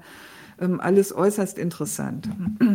Man könnte mal so eine Art Watch-Party veranstalten und wir schauen dann gemeinsam live mit den Leuten irgend so einen richtig schönen Propagandaschinken. Rambo, Rambo 3 oder so. Das gucken wir uns dann an und schauen uns an, okay, was hat das zu tun mit, der, mit dem Einmarsch der Sowjetunion in Afghanistan damals und dem Kalten Krieg und so weiter und so fort. Ähm, das wäre auch mal spannend. Mal was anderes. ähm, ja, okay. Ich sehe jetzt keine weiteren Fragen im Chat. Ich denke, wir sind dann auch jetzt ähm, gut in der Zeit. Ähm, vielleicht, Renate, eine letzte Zusammenfassung. Ganz am Anfang haben wir gefragt, was ist die sogenannte vierte Gewalt? Was leistet sie, was leistet sie nicht? Was kann oder soll sie nicht leisten? Kannst du das nochmal zusammenfassen? Wie, wie sehen wir das? Also als erstes würde ich mal festhalten, dass der Titel Vierte Gewalt total berechtigt ist. Ähm, die Medien, politische Presse als der Teil, den wir heute behandelt haben, die fungieren wirklich als Teil der Gewaltenteilung, als Teil der Staatsgewalt. Sie vermitteln die beschlossenen Regierungsvorhaben an die Bevölkerung und sie erzeugen Zustimmung dass sie dafür Informationen aus der nationalen Perspektive vermitteln und dass ihre Kontrolle vor allem darin besteht, die Regierung zu mehr Entschlossenheit und zu mehr Durchsetzungsfähigkeit aufzufordern, passt dazu, wie die Faust aufs Auge. Ähm, umgekehrt überlegt, wenn die wirklich die Wahrheit über Zustand und Herrschaft in einer kapitalistischen Gesellschaft erzählen würden, das käme ja einer Kritik. Hm gleich. Mhm. Also im Grunde genommen undenkbar. Jetzt mal die andere Seite. Für Leute, die die Welt und ihre Rolle darin verstehen wollen, ist das also nichts. Das muss man ja jetzt auch mal klipp und klar festhalten. Die müssen sich, das habe ich ja auch in der einen Folge schon äh, mal gesagt, wirklich selbst aufmachen. Die müssen eigentlich ähm, sich umschauen nach wirklichen Erklärungen, die Informationen und Erklärungen, oder sie müssen mit viel Eigenarbeit selber welche auf die Beine stellen. Mhm. Und ähm, für diejenigen, das hat jetzt Aufforderungscharakter, die diese Gesellschaft und ihre Zumutungen begriffen haben oder Teile davon begriffen haben, ist das eine zentrale Aufgabe. Also die Kritik der äh, wirklich durch die Presse täglich neu produzierten Ideologien über die Welt. Das ist eine Aufgabe, da würde ich jetzt auch mal wirklich einen Übergang in die Praxis verlangen und ähm, allen Leuten sagen, die davon was begriffen haben, da können, kann wirklich jeder was selber zu beitragen. Und dann, ja, das, was ähm, jetzt ähm, auch ansteht, noch nicht existent ist, aber vielleicht in Ansätzen hier das Schaffen einer Gegenöffentlichkeit. Auch total wichtige Konsequenz. Es ist ja so, dass die Leute den nationalen Konsens teilen, bis hin zu seinen blutigen Konsequenzen jetzt im Krieg und so weiter. Aber es ist doch auch klar, dass dieses, dieser Wille der Leute natürlich von ihrem Wissen abhängt. Und damit sieht es ganz offensichtlich ziemlich schlecht aus. Und ähm, da sollte ähm, mal jeder an dieser Front Wille und Wissen gucken, was er eigentlich leisten kann, wenn ihm das einleuchtet, was, was wir hier heute Abend besprochen haben. Genau, und da sattel ich mich direkt auf und sage, wenn ihr das bei uns machen wollt, meldet euch doch. Wir können immer Hilfe gebrauchen. Wir sind nicht so viele.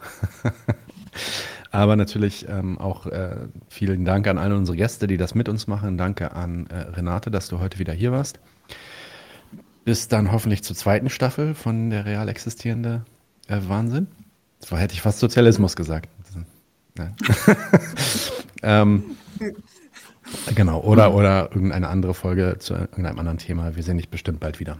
Ähm, genau, nochmal vielen Dank, dass du da warst, Renate, und dir so viel Zeit genommen hast, uns das jo, zu erklären. Schön. Danke an alle in den Chat. Und damit machen wir für heute Schluss. Habt ein schönes Wochenende und bis bald. Leute, wir brauchen eure Hilfe. Wenn euch dieses Video gefallen hat, klickt auf Like, abonniert den Kanal und vergesst nicht das Glöckchen zu drücken, damit ihr benachrichtigt werdet, wenn wir neuen Content droppen.